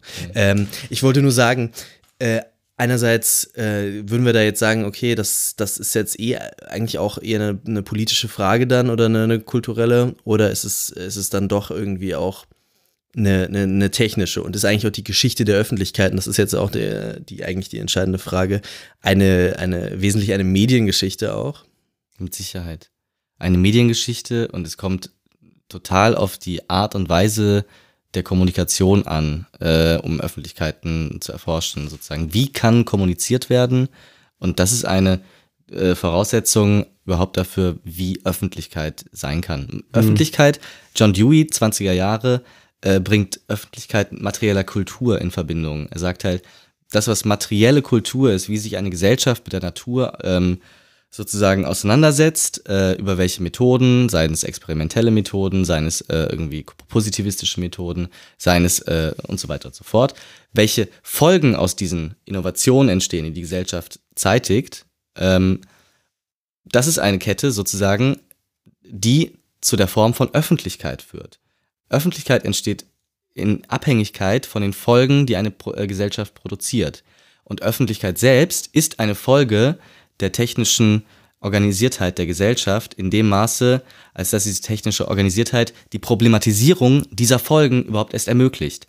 Wenn wir in einem Dorf wohnen, wo wir kein Speichermedium haben, wo wir kein Kommunikationsmedium haben außer Sprache, können wir die Öffentlichkeiten, äh, öffentlichen Angelegenheiten, die wir möglicherweise haben, weil ein Zug durch, unseren, äh, durch unser Dorf fährt, ähm, nur auf diesem Niveau äh, regeln oder diskursivieren, problematisieren. Haben wir das, die Möglichkeit, einen Brief zu schreiben, sieht es schon ganz anders aus. Wir können andere Öffentlichkeiten schaffen. So. Genau, also äh, um da noch anzuschließen, ich glaube, da, das wäre dann jetzt auch die Leistung in diesem Wandel eben äh, diese Verkettungen, ähm, die eben, also wo manchmal dann ein Glied schon äh, ganz anders oder, oder plötzlich eine ganz andere Wirkung entfalten kann. Ähm, äh, diese, diese ernst zu nehmen. Also man kann sich zum Beispiel auch vorstellen, dass ähm, in dieser neuen Mediengesellschaft äh, die übrig gebliebenen äh, konstitutionellen Monarchien eine neue Stabilität entfalten. Äh, dadurch, dass ich jetzt plötzlich äh, eine Queen habe oder sowas, die dann in der nächsten Generation per Twitter äh, an wirklich, also jeder, jeder benutzt dann irgendwie Twitter in so einem Land und krieg, wird dann, kriegt dann persönliche Nachricht von, von dieser Queen.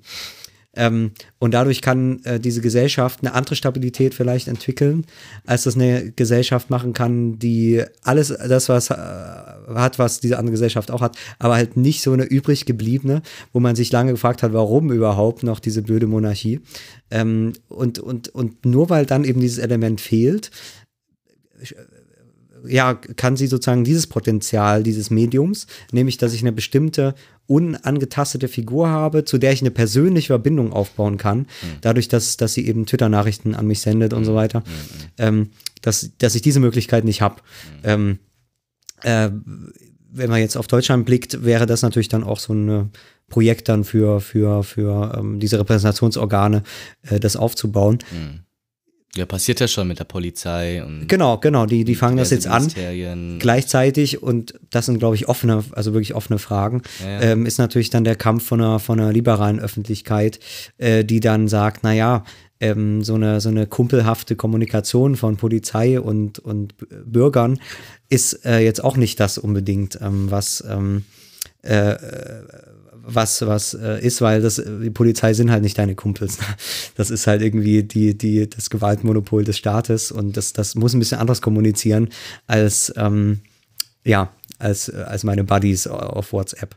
Und ähm, vielleicht wird diese Macht gar nicht mehr als solch erfahrbar, wenn sie quasi durch diese Symbolsysteme irgendwie so ähm, diffundiert und trivialisiert Sie wird komplett trivialisiert. ähm, äh, so lange trivialisiert, bis halt dann eben ähm, ähm, ich äh, ja dann eben doch der der autoritäre Staat sich organisiert Ja, und wieder auf die Demonstranten einknüppelt. Genau. Natürlich. Dann sind die Jokes eben nicht mehr so. Da sind, die, dann sind die Witze vorbei. Dann stehen da halt Stiernacken, die vorher Türsteher waren und jetzt für die Polizei arbeiten.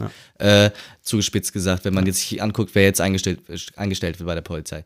Aber das ist ein anderes Thema. Äh, Ja. Ich sag nur, äh, eine Sache noch dazu, vielleicht ähm, äh, diese Trivialisierung ähm, äh, von, von, von sowas ist äh, sozusagen auch quasi, ähm, ja, geht auch in eine Richtung ähm, teilweise, wo man sich halt fragen muss, ob, ob das quasi, also äh, ähm, ob das Leute noch ernst meinen. So, äh, das ist halt schon wirklich krass, was, was da so passiert. Also, wenn die BVG zum Beispiel, die Institution in Berlin, die äh, quasi ähm, eine Funktion erfüllt für, ähm, für, für, für die Stadt Berlin, indem sie nämlich Schwarzfahrer ins Gefängnis schickt. Ein Drittel aller Gefängnisinsassen in Berlin sind äh, im Gefängnis, weil sie schwarz gefahren sind.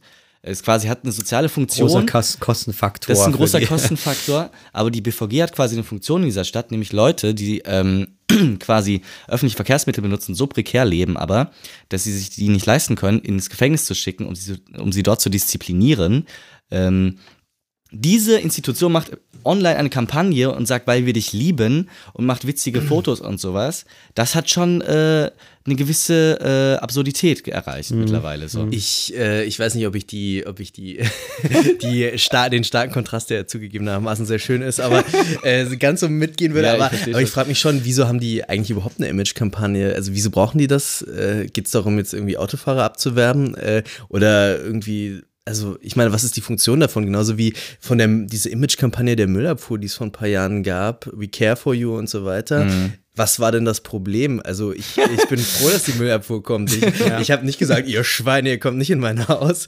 Ähm, das so Naja, am es ist vielleicht wirklich diese Verunsicherung zu sagen, äh, wenn eben dieser Gesellschaft ähm, ja die Tagesschau ver, ver, abhanden geht, wo ich gewissermaßen oder auch die Zeitungen, das heißt gewisse ähm, Gatekeeper, die die unumstritten sind.